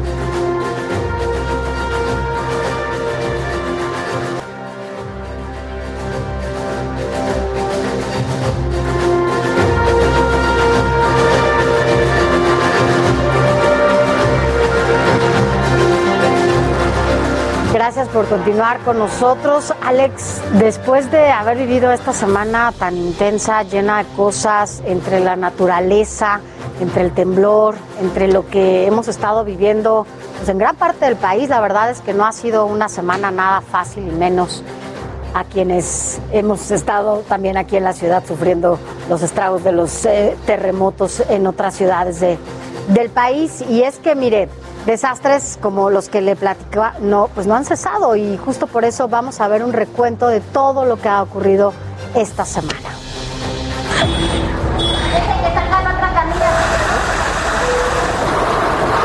Semana negra y triste en México. Hubo sismos. Inundaciones. Mi casa es esta que está aquí. Derrumbes. Un trueno muy fuerte. Huracán. Y la pandemia que ahí sigue. La madrugada del lunes se inundó el municipio de Abasolo, Guanajuato, por fuertes lluvias. La tarde del lunes, 19 colonias de Catepec se inundaron y se desbordó la barranca de San Andrés. Dos personas murieron arrastradas por la corriente. En Hidalgo, 14 pacientes del IMSS en Tula fallecieron entre la noche del lunes 6 de septiembre y madrugada del martes 7 de septiembre, luego de que el hospital se quedara sin luz a causa de las lluvias y el desborde del río. También el martes, una familia de dos adultos y dos niños quedó sepultada por un deslave en Villa Guerrero, Estado de México, a causa de la lluvia. Y por la noche se repitieron las horribles coincidencias. Volvió a temblar en 7 de septiembre. En punto de las 8.47 de la noche del martes, se cimbró la tierra, tal y como había ocurrido cuatro años atrás con el sismo del 7 de septiembre de 2017, magnitud 8.2, el más fuerte en casi un siglo. El jueves impactó el huracán categoría 2 Olaf en contra de los cabos en Baja California Sur. Se reportaron daños menores, pero sí hubo apagones masivos. Casi 192 mil usuarios se quedaron sin luz, lo que representa el 57% del total en el estado. Y este viernes, la tragedia golpeó en Tlalnepantla, Estado de México. Casas sepultadas y una cifra de muertos por precisar fue el saldo que dejó un derrumbe en el cerro del Chiquihuite. La escena es trágica y habla por sí sola. De esta forma, México cierra una semana oscura que pasó de tragedia en tragedia. Eric Alcántara, Heraldo Televisión. Semanita, ¿no? Qué Pues, cosas. Después de vivir toda esta situación, dan ganas de pronunciarse como el chiquillo del audio cuando estaba en medio del temblor, porque ha sido una situación complicada. Ya decíamos la vez pasada Septiembre nos pone los cabellos de De punta. punta. Sí, no, no, no. Septiembla, dicen muchos. Entonces, es una situación muy complicada. Pero hablando de tragedias, mire, la tarde de ayer viernes se derrumbó una parte del cerro del Chiquihuite en Tlalnepantla, Estado de México. Hasta este momento se reportan 10 desaparecidos, 10 desaparecidos y una persona fallecida. Cruz Roja ERUM, bomberos y otros cuerpos de seguridad acudieron a la zona y aún no se determinan las causas, pero el derrumbe podría estar relacionado con las intensas lluvias recientes. Decenas de familias han tenido que desalojar sus casas. También se realizaron labores de evaluación de riesgo y auxilio a la población y fueron habilitados dos albergues para las familias afectadas. Se habla de que por lo menos son 80 casas las que han tenido que desalojar porque están en riesgo latente ante esta situación. Ahí, para quienes nos siguen por eh, el Heraldo Radio, estamos viendo las imágenes impactantes de estas rocas eh, que han aplastado y desaparecido algunas casas. Hay rocas que son más grandes que una casa simplemente de un piso. Roca sobre roca, es impresionante cómo, cómo se ven estas imágenes, ¿no? Qué desesperación. Ahí qué está, mira, desesperación. mira eh, eh, a quienes nos siguen por radio, eh, las personas se ven pequeñitas al lado de estas gigantescas rocas que han rodado desde la parte más alta de este cerro del Chiquihuite, conocido aquí en el Valle de México porque es donde están las antenas repetidoras de todos los medios de comunicación electrónicos, tanto eh, radio como televisión. Ahí se jala la señal de los satélites para todo el Valle de México y apenas veíamos eh, las imágenes precisamente de las inundaciones pasadas en esa, en esa zona de allá de Tlalnepantla.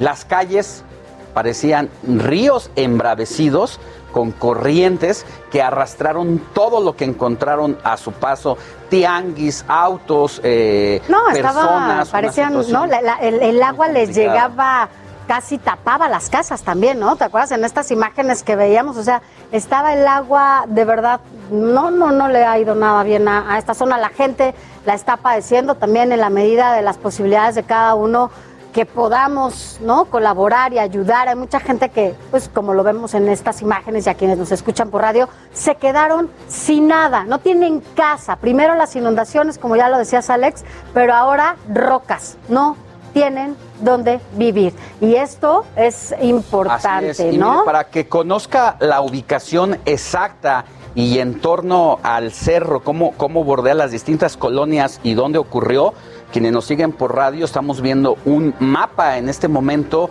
visto desde lo más alto, eh, vamos acercando la imagen. Una imagen satelital, ¿no? a- al costado del cerro, obviamente se ve muy poblado, está el cerro allí en esta parte y el cerro eh, pues hace colindancia por un lado con la Ciudad de México, del lado de la eh, demarcación Gustavo Amadero y por el otro con Tlalnepantla. Es la, fra- la, justo la- ¿cómo se esa, llama? Frontera. límite, esa zona limítrofe es la que pues eh, estamos viendo en este momento en el mapa.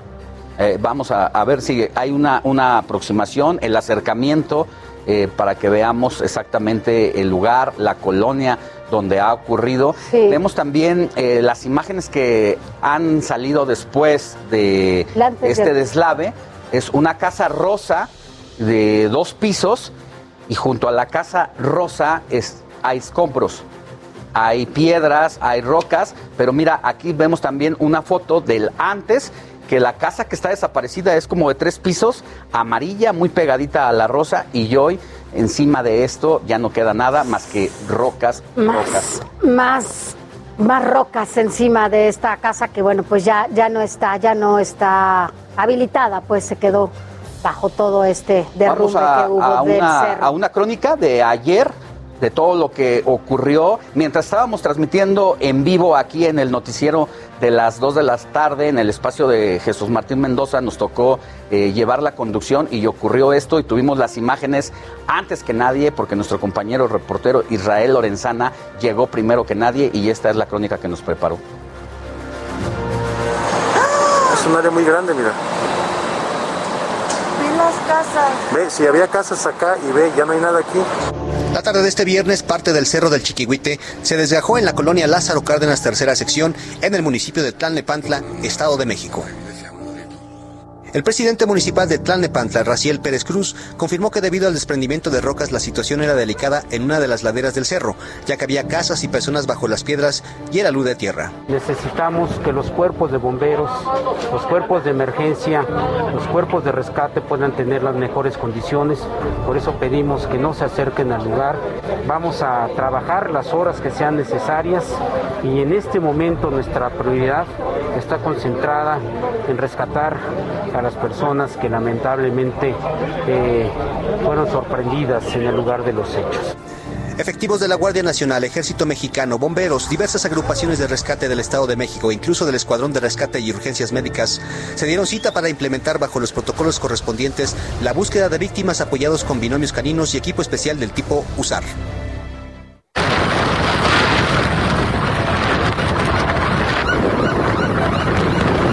Las autoridades pidieron a la población no acercarse a la zona y deshacer la cadena humana que pretendían realizar, ya que existía peligro de derrumbe de nueva cuenta. Durante esas maniobras se reportó el hallazgo de una persona sin vida, identificada como María Rodríguez Martínez, de 21 años. Su, su hermano de mi cuñada, porque su- sus dos hijos están ahí todavía enterrados. Y no los encuentran. Son dos niñitos. Y son dos niñitos, uno de cinco y uno de tres añitos. ¿Para qué? Ustedes avisaron a las autoridades. Ya les habíamos avisado y hasta dos vecinos no sabemos si estaban si están dormidos, estaban dormidos, no sabemos de ellos. Una de las probables razones que provocaron el derrubio fueron las fuertes lluvias acontecidas en días pasados, según advertían los vecinos del lugar en redes sociales. seis cascadas las que hay en el cerro. Y eso que no está cayendo tormentón. Los trabajos de remoción se estima concluyen durante los próximos días. El municipio de Tlalnepantla instaló cinco albergues para las personas damnificadas a consecuencia del deslave. Con información de reporteros urbanos, Heraldo, Televisión. Bueno, ayer estaba en el momento de los hechos, ah, también allá Israel Lorenzana, y hoy también justamente en las faldas del Cerro de Chiquihuite, estás ahí. Israel, buenos días, ¿cómo estás? Cuéntanos qué, qué está pasando ahora después de esta tragedia el día de ayer. ¿Cómo estás, Israel? Sofía, Alejandro, muchísimas gracias. Un gusto saludarles esta mañana, también a nuestros amigos del Heraldo Radio. Y efectivamente, nosotros fuimos, pues prácticamente el primer medio de comunicación en llegar a esta lamentable situación que se registró, este lamentable accidente que se registró aquí en el Cerro del Chiquihuite. Es la colonia Lázaro Cárdenas, tercera sección, donde lamentablemente se desgaja parte del cerro. Y bueno, pues esto por supuesto cubre a más de 10 casas y a este momento todavía permanecen 10 personas desaparecidas. Fue allí alrededor de las eh, 2.30 de la tarde cuando ocurrió este incidente aquí en la colonia Lázaro Cárdenas. Llegaron, por supuesto, los servicios de emergencia, personal del Escuadrón de Rescate y Urgencias Médicas, especializados en búsqueda y rescate, la Policía Municipal, por supuesto, la Policía Estatal y también personal de protección civil. Como lo veíamos en las imágenes anteriores, hasta este punto también llegó Raciel Pérez Cruz, quien es el presidente municipal de Tlanepantla, quien estuvo primero platicando con los vecinos, evaluaron la zona y, por supuesto, también habló ante los medios de comunicación señalando que esto era una verdadera desgracia y que los vecinos tendrían todo el apoyo del gobierno municipal. También, también llegó alrededor de las siete de la noche el gobernador del Estado de México, estuvo también checando las operaciones por parte de los servicios de emergencia. Alfredo del Mazo señaló que sería, por supuesto, el trabajo de los especialistas, los geólogos, quienes determinarían cuáles fueron las causas que originaron este incidente. Como lo mencionas, durante toda esta semana ha estado lloviendo, pues muy fuerte en todo el Estado de México. De Así hecho, por es. supuesto, en la zona de Catepec se vivieron los estragos y también aquí en Tlanepantla.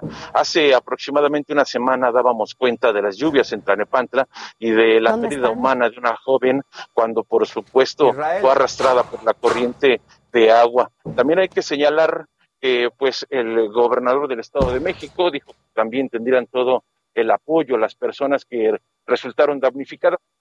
80 familias, más de 80 familias estuvieron pues eh, precisamente evacuando. Israel, ¿nos escuchas? Sus pertenencias. Sí, te escucho. Ayer que tú llegaste antes que nadie al lugar, hablabas con el alcalde y él decía que había cuatro personas. Sin embargo, cuando le pasaste los micrófonos a, las, a los vecinos, ellos decían, no son cuatro, hay más personas. Ahora sabemos que por lo menos hay diez desaparecidos. ¿Se saben los nombres, si pertenecen a una o dos familias? Eh, son los de la Casa Amarilla donde se ve que ha sido devastada por estas grandes rocas. ¿Qué se sabe de las familias? Fíjate, Alejandro, que hasta este momento no se han dado a conocer los nombres de las personas desaparecidas ni la ubicación. Se dice que, bueno, pues por supuesto pueden ser las personas que quedaron debajo de estas 10 viviendas afectadas, las cuales fueron cubiertas por pues toneladas de tierra y roca. De hecho, dos de estas rocas son las más eh, grandes, rocas gigantescas de más de media tonelada, las cuales cubrieron estos domicilios. Lo que sí hay que señalar que ayer pues lamentablemente se pudo encontrar, y digo lamentable porque fue sin vida, a una mujer de aproximadamente 20 años se recuperó su cuerpo gracias a los trabajos de los binomios caninos y por supuesto y de, toda la ayuda, ¿no? Que llegó inmediata. Pero anoche, anoche entiendo, Israel, que se decía, los vecinos justamente que estaban cercanos a, estos deslaves, dijeron que se escuchaban ruidos, o sea, de, la, de la gente que estaba posiblemente ahí bajo estos escombros. Sí, de hecho, las maniobras de rescate se terminaron alrededor de las ocho de la noche. La gente tuvo que salir, los socorristas salieron porque ya no había condiciones para continuar trabajando, ya no había luz, pero muchas personas decían que se escuchaban voces. Nosotros estuvimos aquí hasta la medianoche, pero por supuesto fue imposible que llegáramos hasta la hora conocida ya como zona cero porque se han colocado filtros como el que estás observando en las imágenes del Heraldo Televisión para nuestros amigos en radio. Hay ya pues aproximadamente tres filtros que han colocado para que no puedan pasar las personas, única y exclusivamente servicios de emergencia. También hay que decirlo, ya desde muy temprano han comenzado a llegar muchas personas para dar comida, para dar café a las personas, principalmente a la Guardia Nacional y a la Policía Estatal que estuvieron durante toda la noche resguardando esta zona, por supuesto, para evitar cualquier situación. Alrededor de las 6.30 de la mañana se reanudaron ya los, trabajos. Eh, pues, trabajos de búsqueda y rescate. Ahí, de fondo podemos observar cómo están, por supuesto, pues estos filtros y además también el personal que está trabajando en la zona alta de este cerro del Chiquihuite, que por supuesto se caracteriza por tener estas antenas de transmisión para medios de comunicación. De manera que así amanece esta mañana aquí la colonia Lázaro Cárdenas, las faldas del cerro del Chiquihuite en Tlanepantla, Estado de México, y se han reanudado los trabajos. Y también es un llamado a tiempo, si me lo permiten, a las personas hay que solidar, hay que ser solidarios. Se han instalado ya algunos puntos donde la gente puede llevar ayuda, hay que llevar comida, agua, cobijas, ropa, medicamentos. Estos centros de acopio están instalados en el municipio de Tlanepantla y comenzaron a operar a partir de hoy, será de las 9 de la mañana a las 5 de la tarde, y también estos cinco albergues donde fueron llevadas las personas para que puedan pernoctar, en lo que por supuesto el gobierno determina si esta zona tendrá que ser evacuada hasta que se retiren las rocas, o bueno, pues finalmente se les va a permitir pasar por lo menos a ver sus pertenencias. Así es, y hay que decirlo, Israel, esta, esta tarea de rescate y de reacomodo de toda esta, de esta zona se tiene que hacer muy despacio, porque yo recuerdo, y ahorita me vino a la mente por la cantidad de rocas que hay ahí, todo esto se tiene que hacer de inicio de forma manual.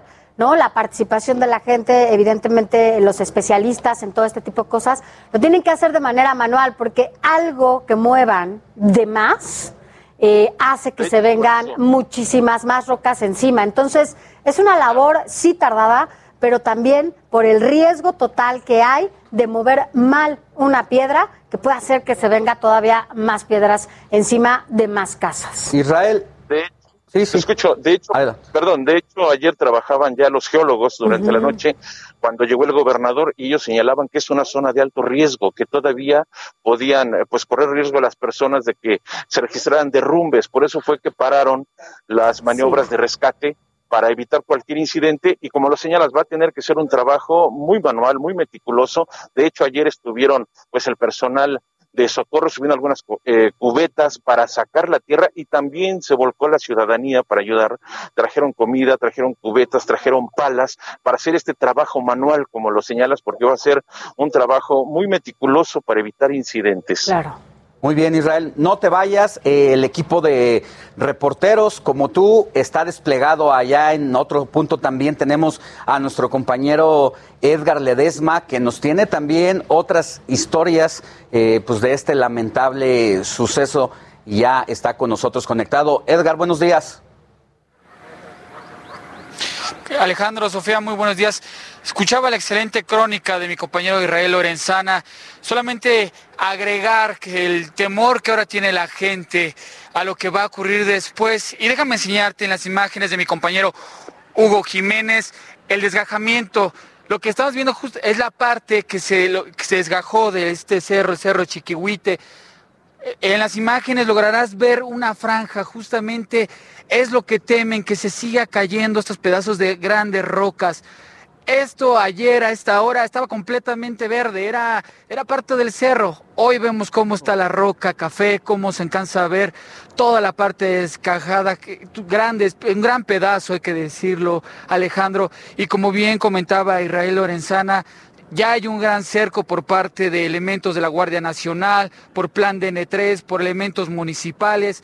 Son cerca de 10 cuadras a la redonda las que están rodeadas. Es muy complicado entrar a, la, zona cero. Es prácticamente es, imposible. Lo más que podemos Oye, Edgar, pero además de los vecinos que, que Perdón, Edgar, ¿qué te dicen los vecinos justo porque bueno ahora las lluvias van a seguir? O sea, lo, lo, lo triste de toda esta situación es que no va a parar de llover continúa estas lluvias y eso todavía es más riesgoso por esta zona que tú nos estás describiendo, que posiblemente también pueda caer. Entonces, ¿qué medidas están tomando los vecinos? Sabemos que mucha gente no tiene ni siquiera dónde irse, como un lugar alterno de familiares. Mucha gente no lo tiene. ¿Qué van a hacer?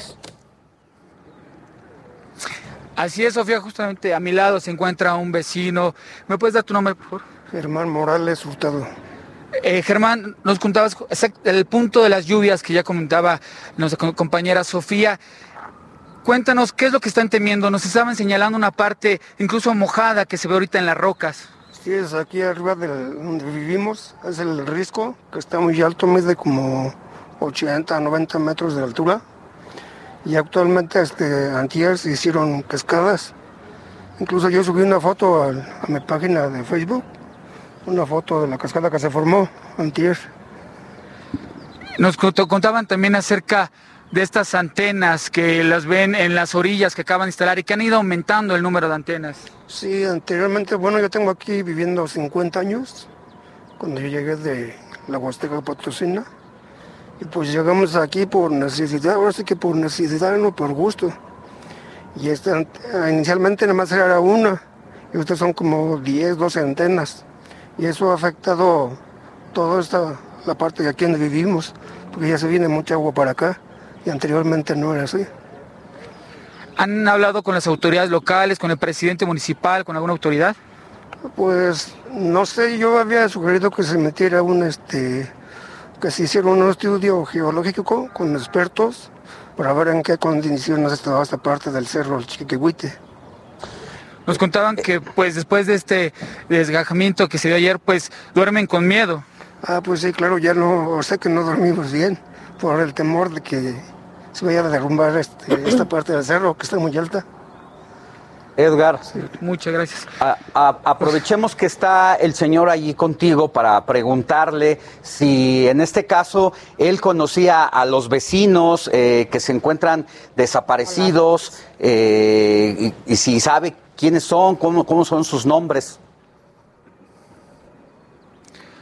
Eh, preguntarte, ¿tú sabes acerca de, de los vecinos que están desaparecidos, los que estuvieron más cercanos al desgajamiento? No, la verdad tengo entendido que había unos este, abajo de las piedras, porque murió una persona y rescataron una persona ayer. Y tengo entendido que hay cuatro o, seis este, desaparecidos. Se hablaba también de diez. Eh, entre ustedes, ¿qué es lo que eh, saben acerca de los desaparecidos? No, pues la verdad, como no han podido mover las piedras, que están porque están muy enormes, no sé, no se sabe en realidad. No sé cómo le harían para deshacerlas o algo para ver qué, hay abajo de las piedras. Edgar, ¿y, se va a mover? Alejandro, déjame eh, con... ¿Se van a mover de ahí? Van sí, hablamos justamente con la... Hablamos con parte de las autoridades justamente del tema de la gente que vive en estas casas.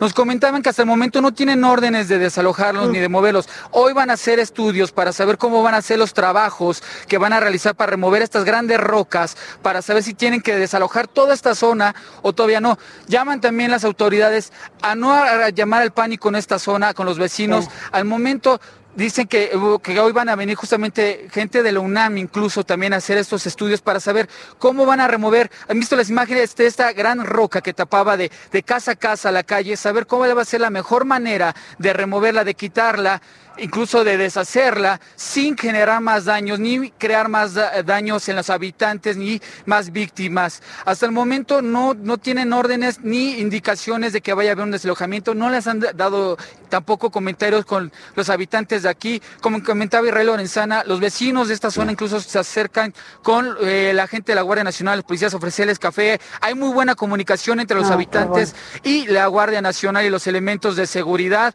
Hasta el momento solamente están resguardando la zona en espera de saber los estudios y saber cómo se va a trabajar, Alejandro. Bien, Edgar, pues siempre la solidaridad de los mexicanos ante sus eh, semejantes. Muchísimas gracias a ti, Edgar, que estás en una zona ahí que nos permite ver eh, el número de población que hay. También un saludo y gracias a Israel Lorenzana. Muy buenos días. Gracias. Estamos pendientes, muy buenos días. Antes de irnos a un corte informativo, vamos a ver estas imágenes que grabaron algunos vecinos sobre las cascadas que le llamaron eh, en, tres días antes del derrumbe. Cascadas las que hay en el cerro. Si se fijan, tres se están uniendo, tres las más gruesas, pero seis y eso que no está cayendo tormentón. Y eso que no está cayendo tormentón. Pues al parecer se pudo haber evitado una tragedia como esta después de lo que mostraron los vecinos.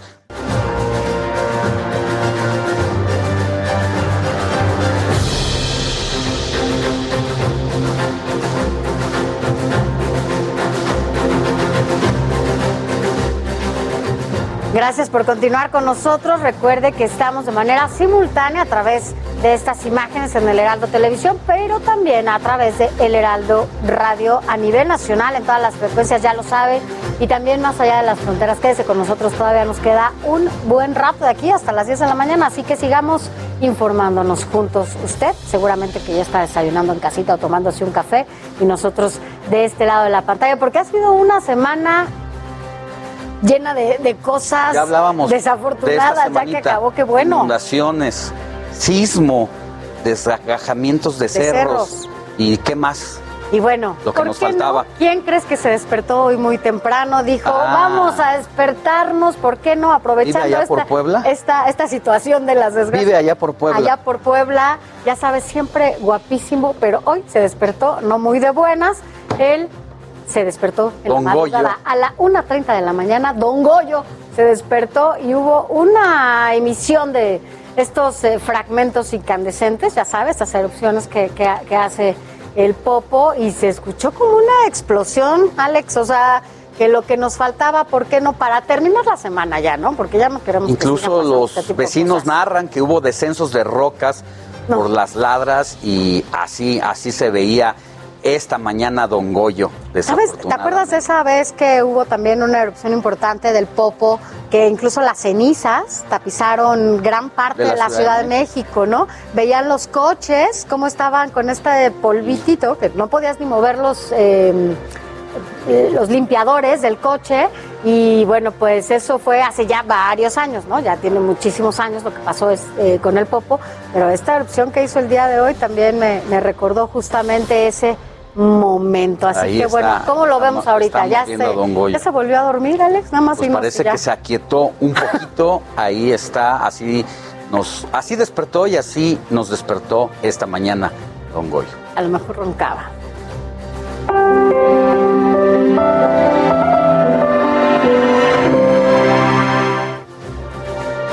Y bueno, pues vámonos a más información, que es algo de lo que no podemos dejar de hablar en este momento.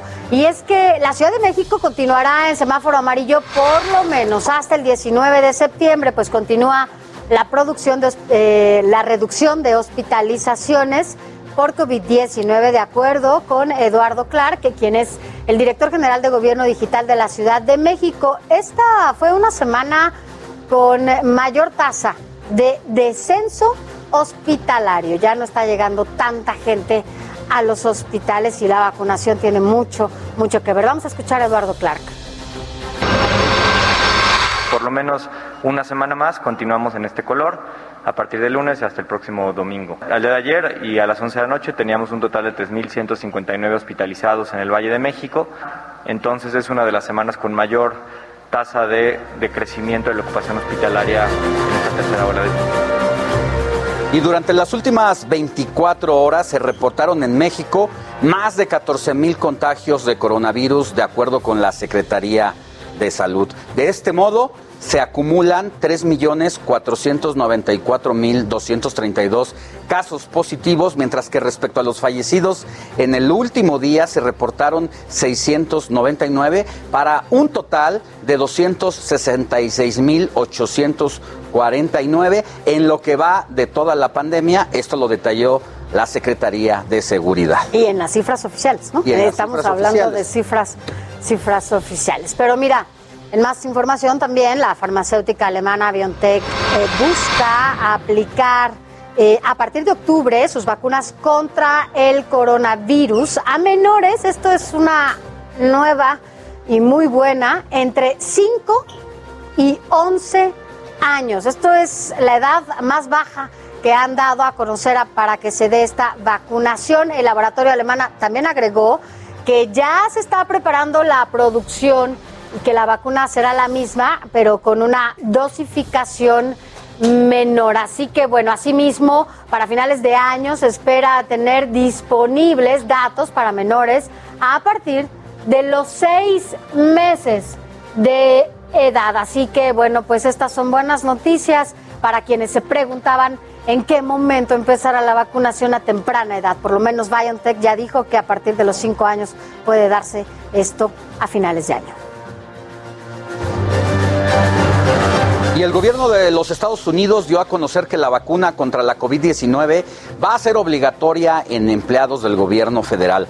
Además, presionará a las empresas privadas para que hagan lo mismo. Esto con el objetivo de disminuir los contagios ante la presencia de las variantes del virus. Y autoridades de salud de Estados Unidos rechazaron utilizar un medicamento contra el COVID-19 ya que no tenían claros los beneficios que ofrece para la enfermedad y sobre todo si es seguro y eficaz. La compañía responsable de fabricar la medicina hizo la autorización formal, pero por falta de información se la negaron.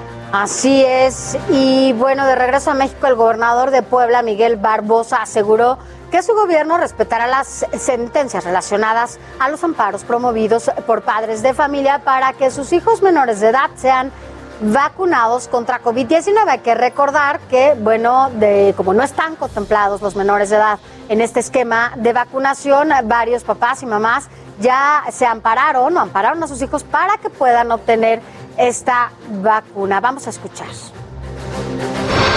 En Puebla se cumple con las sentencias de amparo, ¿eh? Se cumple. Este, no, no, no, no.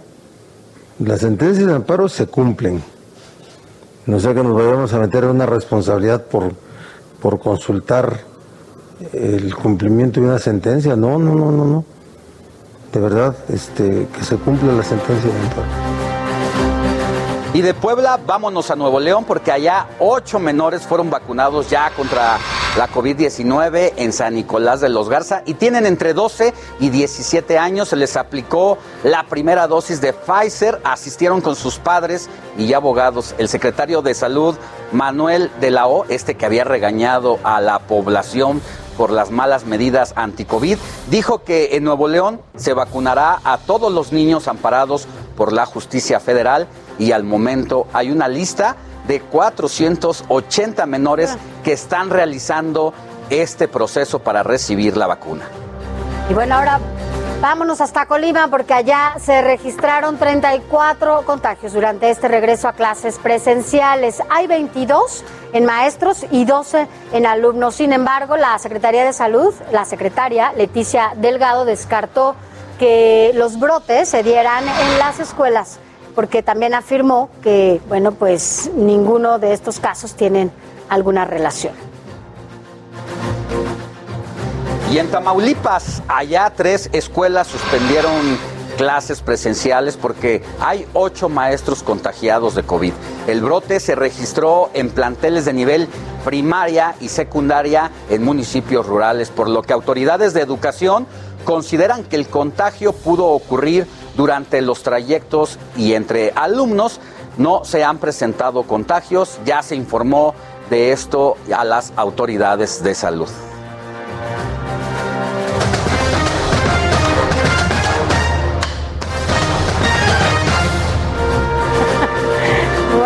Pues ya está aquí el más pequeño del equipo y es momento de los deportes. ¿Cómo estás? Qué gusto verlo, Sofía Alex. Muy buenos días. Hay muchísima información deportiva justamente que hay que platicar y es que en estos instantes ya está debutando en su segunda etapa con el Manchester United Cristiano Ronaldo. Así es, desde el césped del Teatro de los Sueños está enfrentando al Newcastle, equipo del que eh, es el mexicano Santiago Muñoz. Hasta el momento 0 por 0. Acaba de iniciar el partido a las 9 de la mañana, hora de México.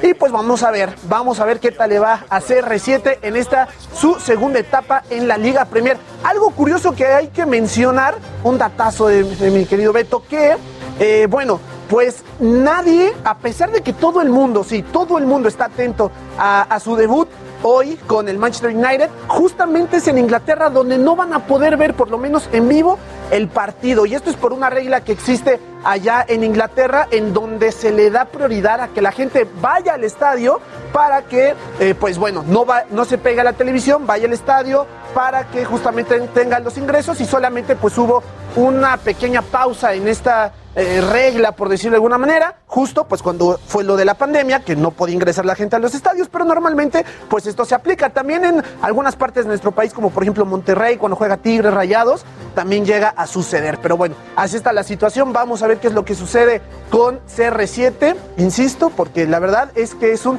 fenómeno, tiene el récord en toda la historia de todos los deportes, incluso eh, sobre LeBron James, Lionel Messi, Tom Brady, de más playeras vendidas en sus primeras 24 horas, 400 mil playeras vendió y pues bueno, la tienda virtual del Manchester United reportó que dichas ventas fueron en 50 países. O sea, ni Messi. Ni Messi, ni hablando de otros deportes, ni LeBron James cuando llegó a los Lakers, ni Tom Brady cuando llegó a los Bucaneros, nadie. Pues eso es nadie. Un, es un gran indicador y nos revela el astro y la aceptación que tiene entre el público. Exactamente, la verdad es brutal, brutal. Pero hay muchísimo deporte realmente este, este fin de semana, porque también ayer en la noche vimos el campeonato Superpluma del Consejo Mundial de Boxeo, donde fue una muy, muy polémica victoria para favor del mexicano Oscar Valdés sobre el brasileño Robson Consensao. Ya se habían enfrentado en su etapa amateur. Hay que recordar que hace cinco años también ambos eh, fueron allá al evento deportivo en Brasil, en Río,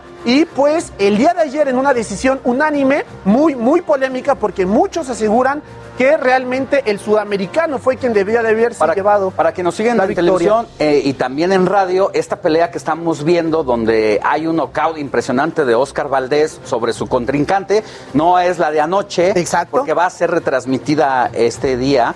Eh, Exactamente. No hay imágenes todavía, pero esta es donde ganó precisamente el campeonato Pluma, donde no era el favorito, eh, pero sin embargo pues llegó. Hay que recordar su participación en Juegos Olímpicos, un destacado boxeador y que ahora que ha eh, hecho forma parte del equipo Canelo. con el Canelo exacto y con este eh, entrenador eh, Reynoso exacto también es un joven el entrenador tiene 42 43 años para tener a los campeones mundiales más importantes en este momento, ¿no? Sí, justamente bien lo mencionas, mi queridísimo Alex, y justo también si quieren revivir este pleito lo pueden hacer hoy a las 9 de la noche en la transmisión de El Heraldo Radio. Y no solamente eso, porque hay mucho deporte, sino que todavía antes, a las 6 de la tarde, también por El Heraldo Radio van a poder escuchar el cuarto partido de la Serie del Rey para conocer al nuevo campeón de la Liga Mexicana de Béisbol.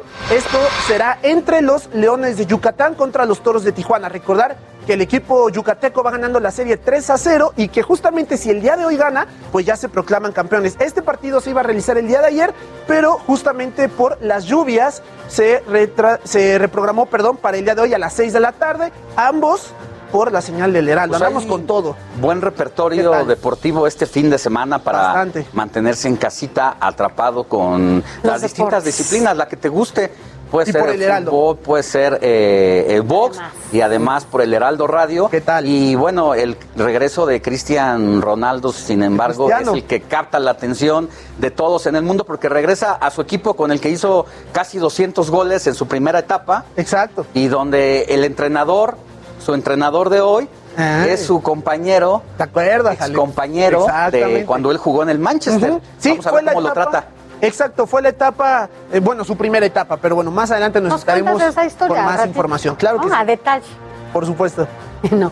Gracias, gracias Adriancito. Y mire, vámonos a más, a más información, porque ya en temas de pandemia por COVID-19, pues esto ha generado, seguramente usted lo ha visto también en las calles, es lamentable que cómo se ha contaminado el medio ambiente por el uso de plásticos, cubrebocas, las jeringas y todos estos eh, utensilios que, bueno, pues se tienen que llevar a cabo, ¿no? Cuando pues, pasa la vacuna. Sí, porque a ver, ¿cuántos vacunados se supone que ha habido en México? Más de 40 millones. Exacto, y, y muchos de ellos con dos dosis.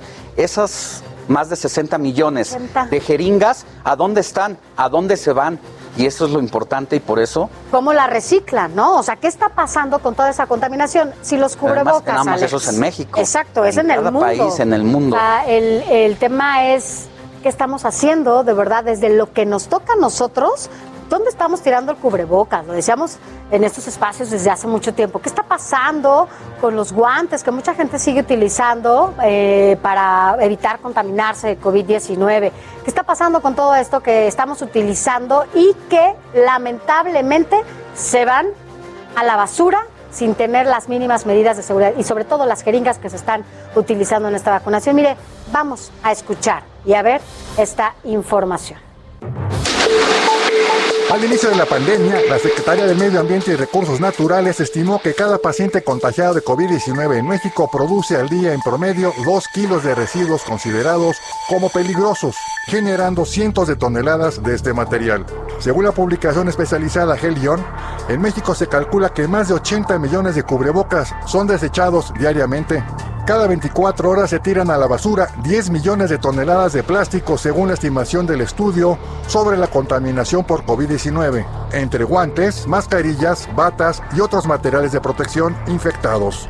Mientras la ciencia avanza en la forma de tratar este patógeno, los hospitales se apegan a la norma oficial internacional en la que se clasifican y especifican el manejo de los residuos peligrosos biológicos infecciosos RPBI los cuales nunca deben almacenarse por mucho tiempo ya que son nocivos. Las empresas recolectoras de RPBI deben contar con un certificado por parte de la Semarnat y para ello la autoridad las evalúa en diferentes aspectos como el transporte, el almacenamiento y la incineración esto implica un incremento de entre 3 y el 17% en los desechos a nivel mundial, de acuerdo con las estimaciones de especialistas. El uso de cubrebocas también son desechos que hemos generado como sociedad al usarlos como protección respiratoria, pero actualmente son un problema importante de contaminación ambiental, ¿sí? ya que se encuentran en ríos, mares, aguas de todo tipo y en las calles y sitios públicos. Se dice que 129 millones de cubrebocas son desechados en el mundo. Los expertos indican que un manejo eficaz de desechos biomédicos y sanitarios deben tenerse en cuenta los siguientes factores: generación y minimización, separación, identificación y clasificación, manejo y almacenaje, empaque y etiquetado, transporte dentro y fuera de los establecimientos de asistencia sanitaria, tratamiento de eliminación de residuos, incluidas las emisiones, la salubridad y seguridad ocupacionales, así como la salud pública y la ambiental. Para el tratamiento de los RPBI, México cuenta con 17 empresas autorizadas, 4 en la Ciudad de México, 4 en Baja California, 3 en el Estado de México, 2 en Chihuahua, una en Coahuila, una en Durango, otra en Hidalgo y una más en Jalisco. La capacidad total para atención es de 143.710 toneladas. El 31 de marzo de 2020 se publicó en el Diario Oficial de la Federación de México el acuerdo por el que se establecieron acciones extraordinarias para atender la emergencia sanitaria provocada por el SARS-CoV-2. Se sigue un proceso de se colocan los contenedores herméticos, se sellan inmediatamente y una empresa recolectora los lleva para su tratamiento y posterior incineración. Sin embargo, en diversos crematorios se ven contenedores llenos de guantes, cubrebocas y batas utilizados por los encargados de incinerar a personas muertas por COVID, así como ataúdes usados al aire libre. Heraldo Televisión, Luis Pérez Couta.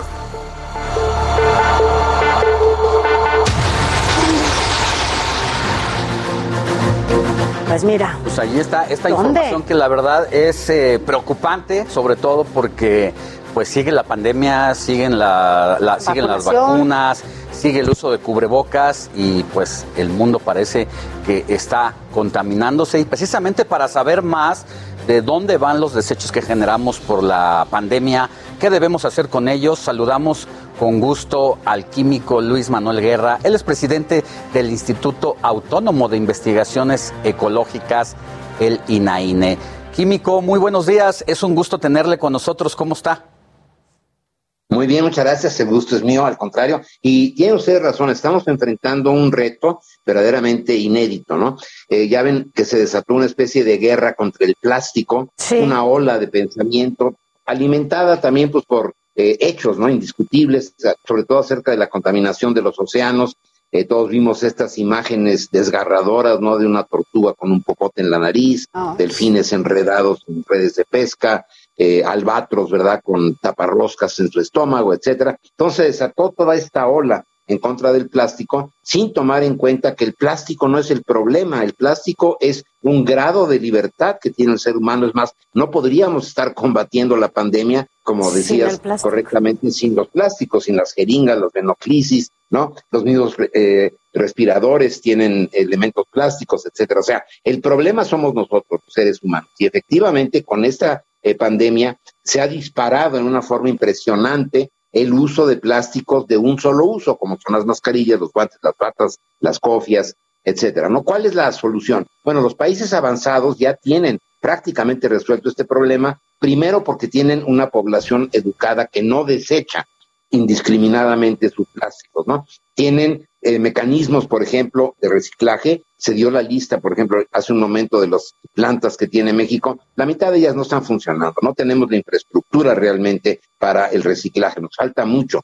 Por otro lado, se tiene un avance tecnológico muy importante en relación a la composición de los plásticos. Fíjense que como no podemos educar de un día para el otro a la población y no podemos crear la infraestructura, por ejemplo, de termovalorización, la termovalorización, que no es una incineración, es un aprovechamiento térmico en un eh, reciclaje, digamos, térmico de los materiales plásticos a alta temperatura, sin emisiones a la atmósfera, México iba a tener una planta, pero la clausuraron a última hora, etcétera. No tenemos ninguna planta de termovalorización para tratar los residuos biológicos infecciosos, que son estos residuos de las mascarillas, guantes. ¿Qué tendríamos que estar haciendo desde lo que nos toca, no? Eh, sobre todo para quienes utilizan eh, las jeringas, para quienes están más, eh, pues, utilizan más todo este tipo de cosas, ¿qué tendríamos que estar haciendo? Porque sí, creo que los humanos somos eh, muy responsables de lo que está pasando con la naturaleza y bueno, seguimos, ¿no? No entendemos los mensajes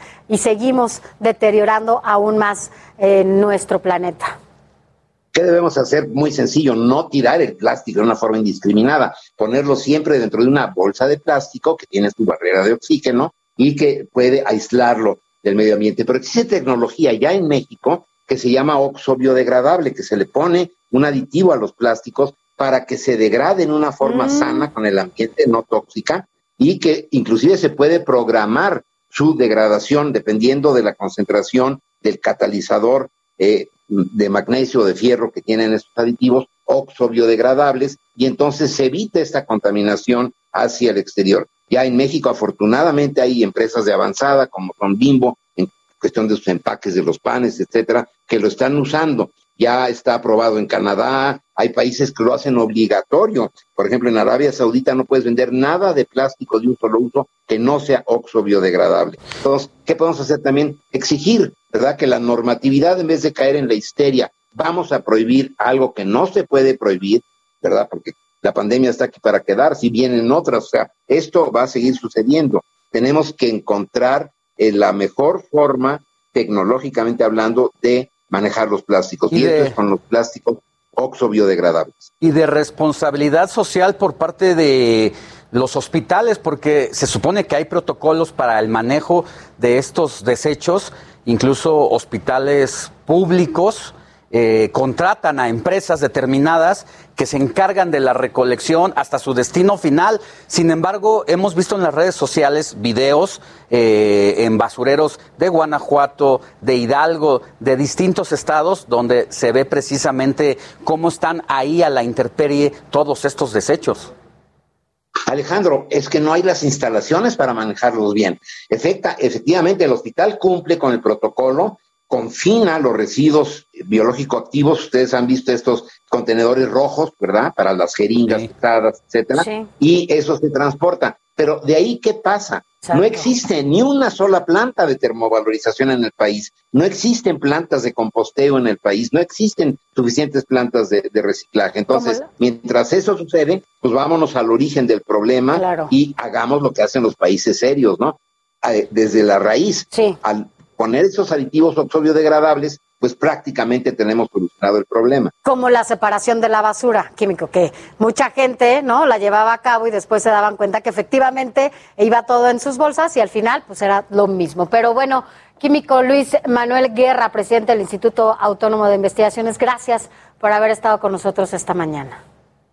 Al contrario, muy buenos días. Buen fin de semana. Igualmente, buen fin de semana, Alex. Pues así las cosas. Así es, pues vamos a un corte, pero más adelante les vamos a tener una entrevista y les vamos a hablar todo lo que tiene que ver con el tema del águila devorando la serpiente, porque ya se vienen el mes. Oye, y tú vienes de americanista, ahorita que Vengo estoy viendo. Vamos a una pausa y volvemos con más. Informativo El Heraldo fin de semana con Alejandro Sánchez y Sofía García.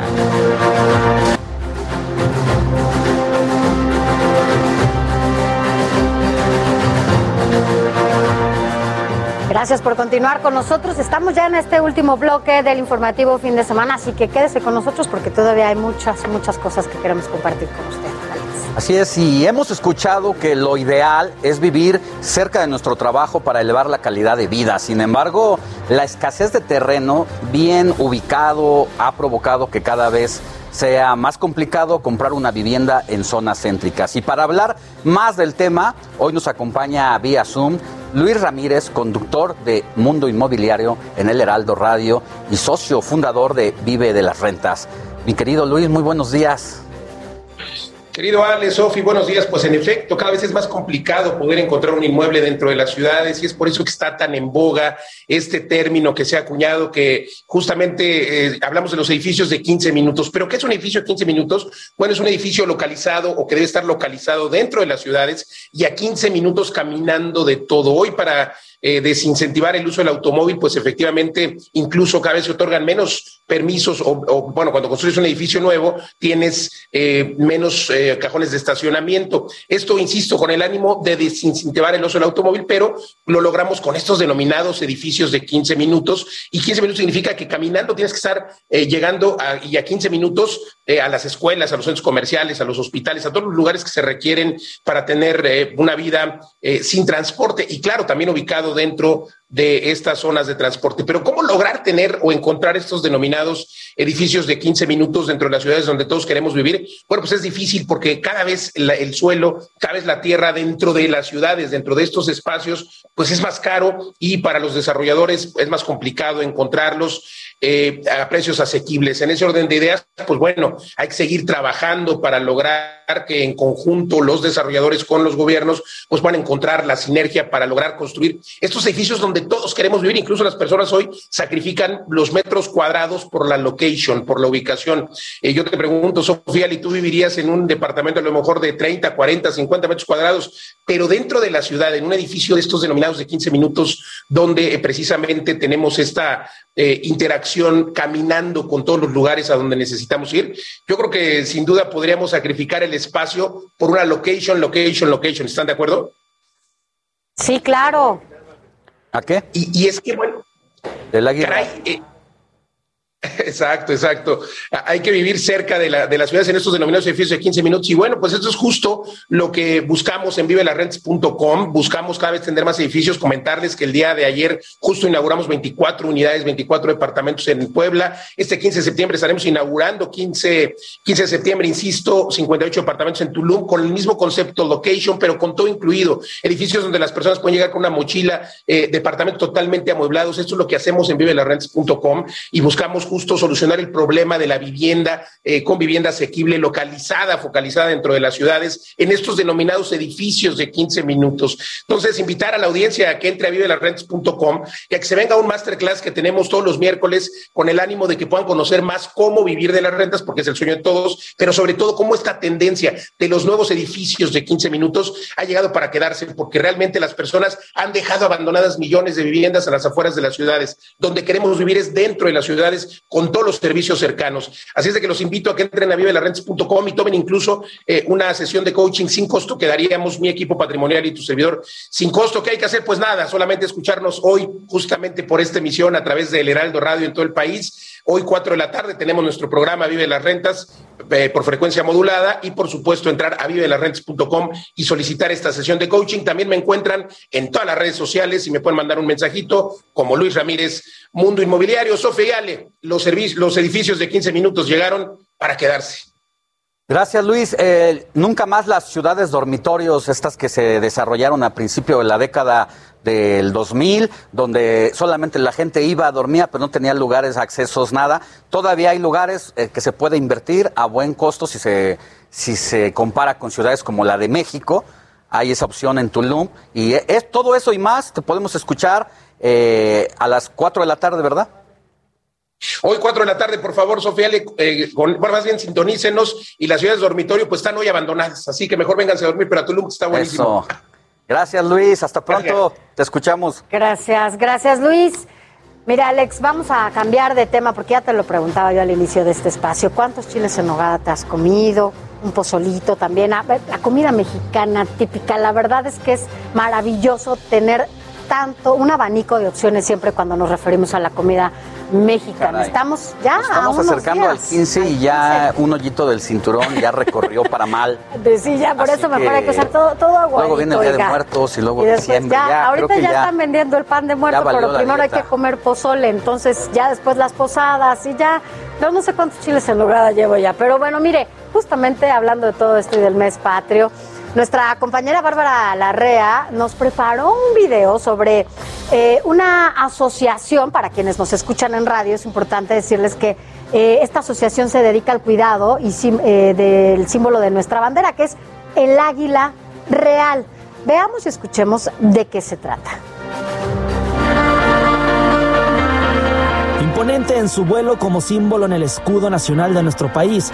Y aunque es un emblema de la fauna nacional, el águila real está en peligro de extinción. Actualmente se estiman menos de 150 nidos de este símbolo mexicano en áreas naturales protegidas. En el marco de las fiestas patrias platicamos con el director de la Asociación Espacios Naturales y Desarrollo Sustentable que nos habla sobre este impresionante animal. Desde hace 15 años nos hemos involucrado en la problemática del águila real y su hábitat. Porque el águila real no es cualquier especie, no es cualquier ave. El águila real es también un símbolo de México.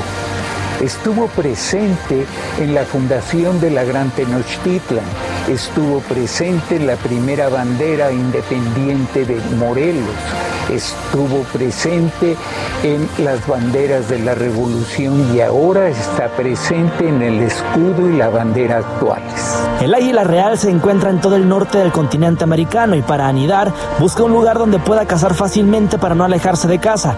En caso de no encontrar un área así, no anida. El intenso cambio de uso de suelo que hemos tenido en el país en las últimas décadas han hecho que las especies presa del águila real vengan desapareciendo poco a poco de los sitios que el águila utiliza para cazar. Debido a cambios en los ecosistemas y en su hábitat, se ha visto disminuido el número de polluelos en todo el país que ocasiona que esta especie se encuentre en peligro de extinción y que las águilas que existen sean parejas viejas. En 2017 se diseñó una metodología para saber la situación de los lugares donde anida este majestuoso animal y con esto poder ayudar a recuperar o conservar los espacios naturales por al menos 10 años. Año tras año va siendo más difícil mantener estos sitios de anidación debido a la caza sin medida que deja sin alimento a estas águilas. Es por eso que el director de la asociación nos pide ayuda para conservar al animal que representa a los mexicanos. Pero sabemos también que no podemos solos buscamos conservar, restaurar 100 sitios de anidación en los próximos 10 años. Algunas empresas ya se han unido a esta iniciativa, pero necesitamos más. Ayúdanos, trabajemos juntos para conservar el águila real en México.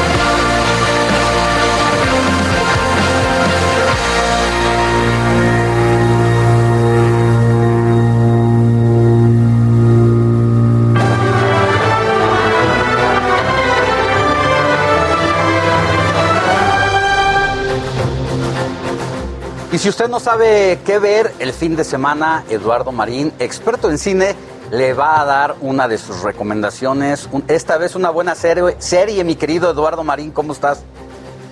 ¿Cómo estás? Muy buenos días, Sofía, Alex, encantado de estar con ustedes como siempre. Pues efectivamente vamos a recomendar esta miniserie de solo seis episodios que está en Netflix y que sin duda vale mucho la pena. Es una producción jordana que se titula Escuela para Señoritas al Rawabi. Puede parecer el título un poco ramplón, un poco burdo, pero realmente vale mucho la pena por un lado muestra el enorme eh, eh, poder de influencia de Netflix que está produciendo películas y series en diversas partes del mundo. Y la verdad esta producción ahora eh, jordana vale mucho la pena, es una historia muy eficaz, muy hábil, pero sobre todo tiene un profundo trasfondo humano es una historia que parte de situaciones cotidianas que suceden en un colegio, una prepa solo para mujeres, eh, de chicas adineradas, y de ahí, bueno, se va a desarrollar una historia que es realmente apasionante, de precisos, certeros trazos psicológicos, trazos humanos, que, bueno, van perfilando todo un drama que nos atrapa, que nos envuelve en todo momento. En verdad es una gratísima sorpresa esta miniserie jordana, Escuela para Señoritas al Rawabi, que delinea pues con agudez, con audacia, con sagacidad el contexto social de una sociedad árabe y muestra pues la hipocresía moral, el puritanismo, la misoginia de una sociedad totalmente cerrada. Y, eso que Así es, y eso que en Jordania pues no son, eh, eh, no está la sociedad fundamentalista radical como sí está en otros países eh, árabes. Pero es muy interesante, pero sobre todo, como decía, vale por su visión humana, es una historia de relaciones humanas, es mucho más atractiva, mucho más recomendable de lo que el título en principio nos podría sugerir. Escuela para señoritas Al Rawabi es una producción original de Netflix. Pero me dejas con ganas de verla, eh, Marín, como siempre. Sí la voy a ver, pero quiero decirte algo, voy a dejar en el aire esta pregunta. ¿Tú ya viste esta nueva versión de Cenicienta, que además es musical? No, justamente la pienso ver este fin de semana. Vela, yo ya la vi tres veces esta semana. Ya te imaginarás por qué, pero tienes que verla. No quiero decirte nada, pero me gustó muchísimo. Es la segunda recomendación que tengo, Sofi, la tuya. Justamente anoche un amigo que confío mucho, productor de televisión, este, me comentaba que le había gustado mucho que si ya la había visto, lo mismo que tú, así que la tengo apuntada para este fin de semana y es la que comentaremos el próximo sábado. Conste, veré yo mientras esta serie que nos recomiendas hoy, Escuela para Señoritas. Sí, vale mucho la pena. Oiga, y rápidamente ya llegó a Netflix, no se la pierdan, la película danesa Otra Ronda, que es la que ganó el Oscar a Mejor Película Internacional. Ya la habíamos comentado en ese programa cuando se exhibió en sí por los Oscars, pero pasó desapercibida. Ahora Netflix la adquirió y la verdad no se la pierdan. Es una auténtica joya imperdible, es una lección de vida. Eh, eh, otra Ronda está ya en Netflix, esta película danesa. Muy bien, Eduardo Marín. Muchas gracias, te mandamos un abrazo y cuídate. Muchas gracias. Muy buenos pronto. Gracias.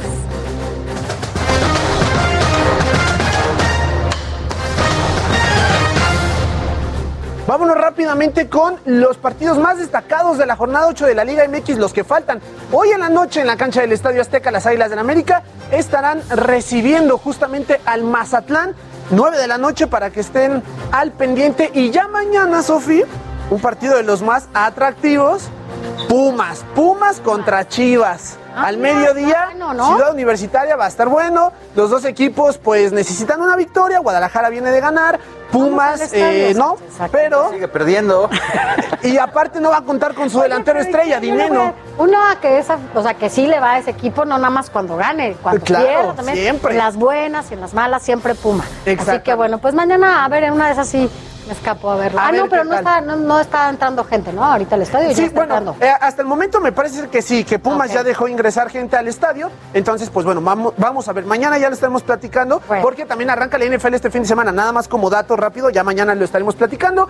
Y en estos instantes se está llevando a cabo la clasificación por medio de una pequeña carrera, una menor de 18 vueltas solamente en lugar de las 53 que comúnmente se lleva para el Gran Premio de Monza, que es el día de mañana, hablando por supuesto de Fórmula 1, con Sergio Checo Pérez, que arrancó desde el noveno lugar en la parrilla. Igual más adelante en las redes sociales del informativo, por supuesto, les vamos a dejar en qué lugar quedó para la carrera de mañana. Oye, me quedé con la duda de cuánto eh, se habrá metido el Manchester por las 400 mil camisetas vendidas de Cristiano Ronaldo y ahorita en un corte comercial lo encontré aquí. Dice que el club se metió entre 32.5 millones de libras y 35 millones de libras, que representa algo así como no- 895 millones de pesos mexicanos en 12 horas. Eso te iba Récord a decir. histórico. En las 400 mil playeras solamente son las 24 primeras horas, Alex. Ya imagínate todo lo demás que ha pasado. Impresionante, fuera de serie. Indudablemente, indudablemente, Sofía Alex. Ya mañana nos estaremos escuchando con mucho más información. Muchas gracias, mi querido No, Adrián. ustedes. Gracias, Adriancito. Y bueno, vámonos a otro tema también amable. Es momento de ir a un resumen de lo más importante y destacado del entretenimiento. Escuchemos.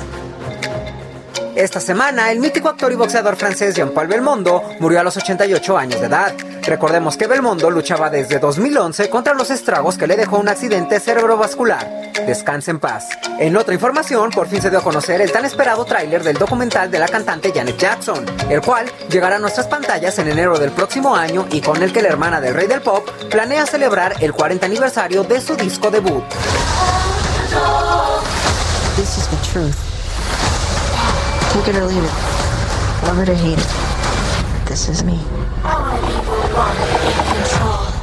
La controvertida cantante Cardi B se convirtió en madre por segunda ocasión. A través de sus redes sociales, la rapera confirmó la llegada de su pequeño con esta tierna foto.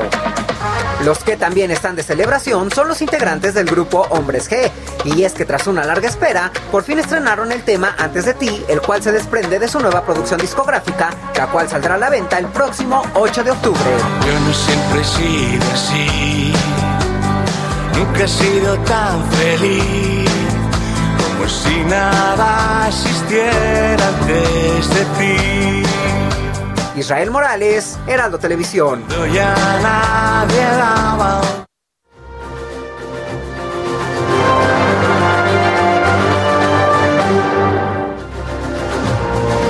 Gracias por continuar con nosotros, pero ahora tenemos un momento especial, Alex. Sí, es que tenemos a un invitado muy especial aquí en el estudio. Se llama Donovan Morales y es, eh, pues está haciendo una carrera musical ahora eh, y pues nos presenta su más sencillo que se llama Amar.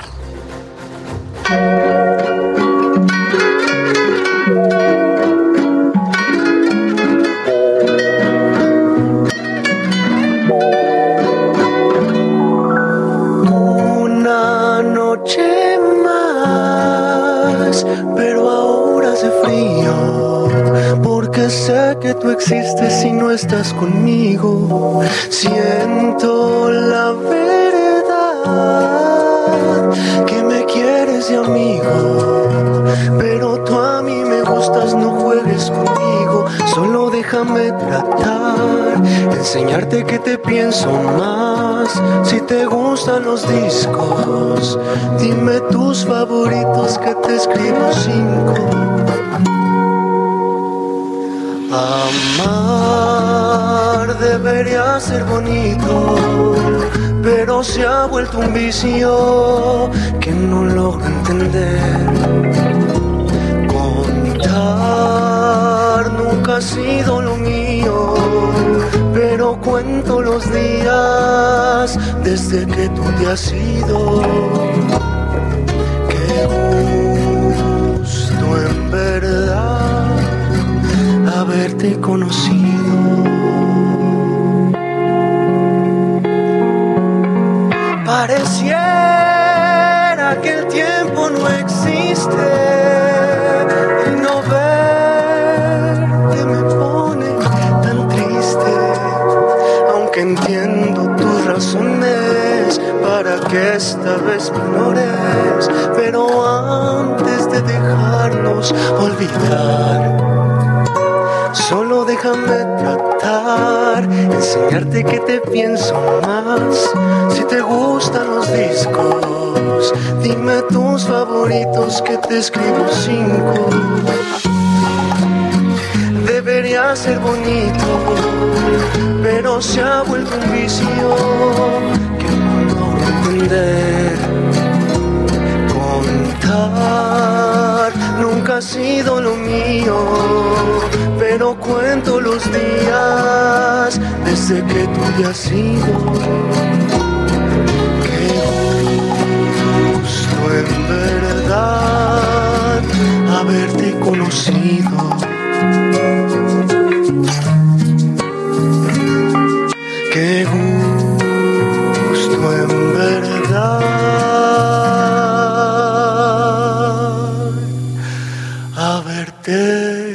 Conocido.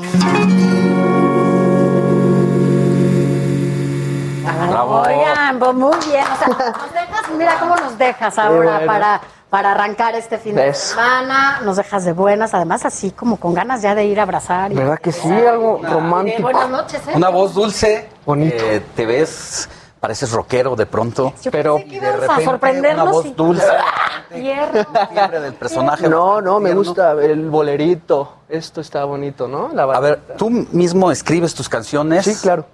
Y eres parte de esta generación de artistas que ahora son producto de las redes sociales. Claro, Tú claro, te claro. eh, produciste, subiste tu video y la rompiste, como se dice en el argot. Sí, sí, yo creo que es muy importante ahorita, en estos tiempos, usar las redes sociales como herramienta para, para cualquier proyecto y la música, pues. eh, Tus seguidores, ¿qué te dijeron? Porque además yo creo que tampoco ellos se imaginaban que tenías esta voz. Sí. Y esta, pues, eres muy tierno, pues hay que decirlo para eh, tus canciones y tu voz. ¿Qué te dijeron? Pues encantados, les gustó ¿Sí? muchísimo. Sí, sí, sí, han apoyado muchísimo eh, cualquier canción que saque, les gusta mucho, aunque cambie de género de todo tipo, encantados. Oye, les gusta. pre- presúmenos, porque dicen por ahí, porque también te- quienes te ven y te siguen, y te presumen que cantas la malagueña. Ah, la llegó a cantar, sí, sí, sí. Así un poquito.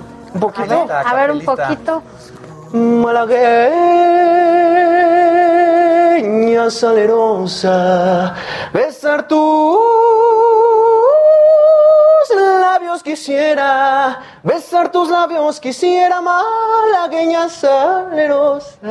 Oye, no, pues nos tenemos que pasar el 15 juntos, ¿eh? porque con ¿Los esa voz, así, ándale, y cantando eso, ya después nos dices cómo podemos llegar a esos niveles. ¿Chilango? Chilango. Empezaste desde chavito, descubriste que tenías esa Sí, voz. sí, yo escuchaba a mi papá cantar y dije, ah, caray, ¿por qué? ¿Cómo es que salen ruidos bonitos de su, de su voz? O sea, traes la herencia, pues. Sí, yo diría que de ahí salió. ¿Tu papá también se dedica a esto? No, no, no, ¿Canta? él Ah, es otra cosa, pero canta bonito. Ah, muy Eh, bien. y pues él, él ya. también canta bonito. Y también, y ya yo escuchando a José José dije, uh, ¿qué Te es esto? gusta. Oye, y cuéntanos esta onda que yo he visto en los jóvenes de tu edad, que con este movimiento de artistas coreanos. Ya. Y el- eh, veo que traes tu La playera. playera. ¿Qué, qué significa esta nueva ola musical de eh, artistas de allá?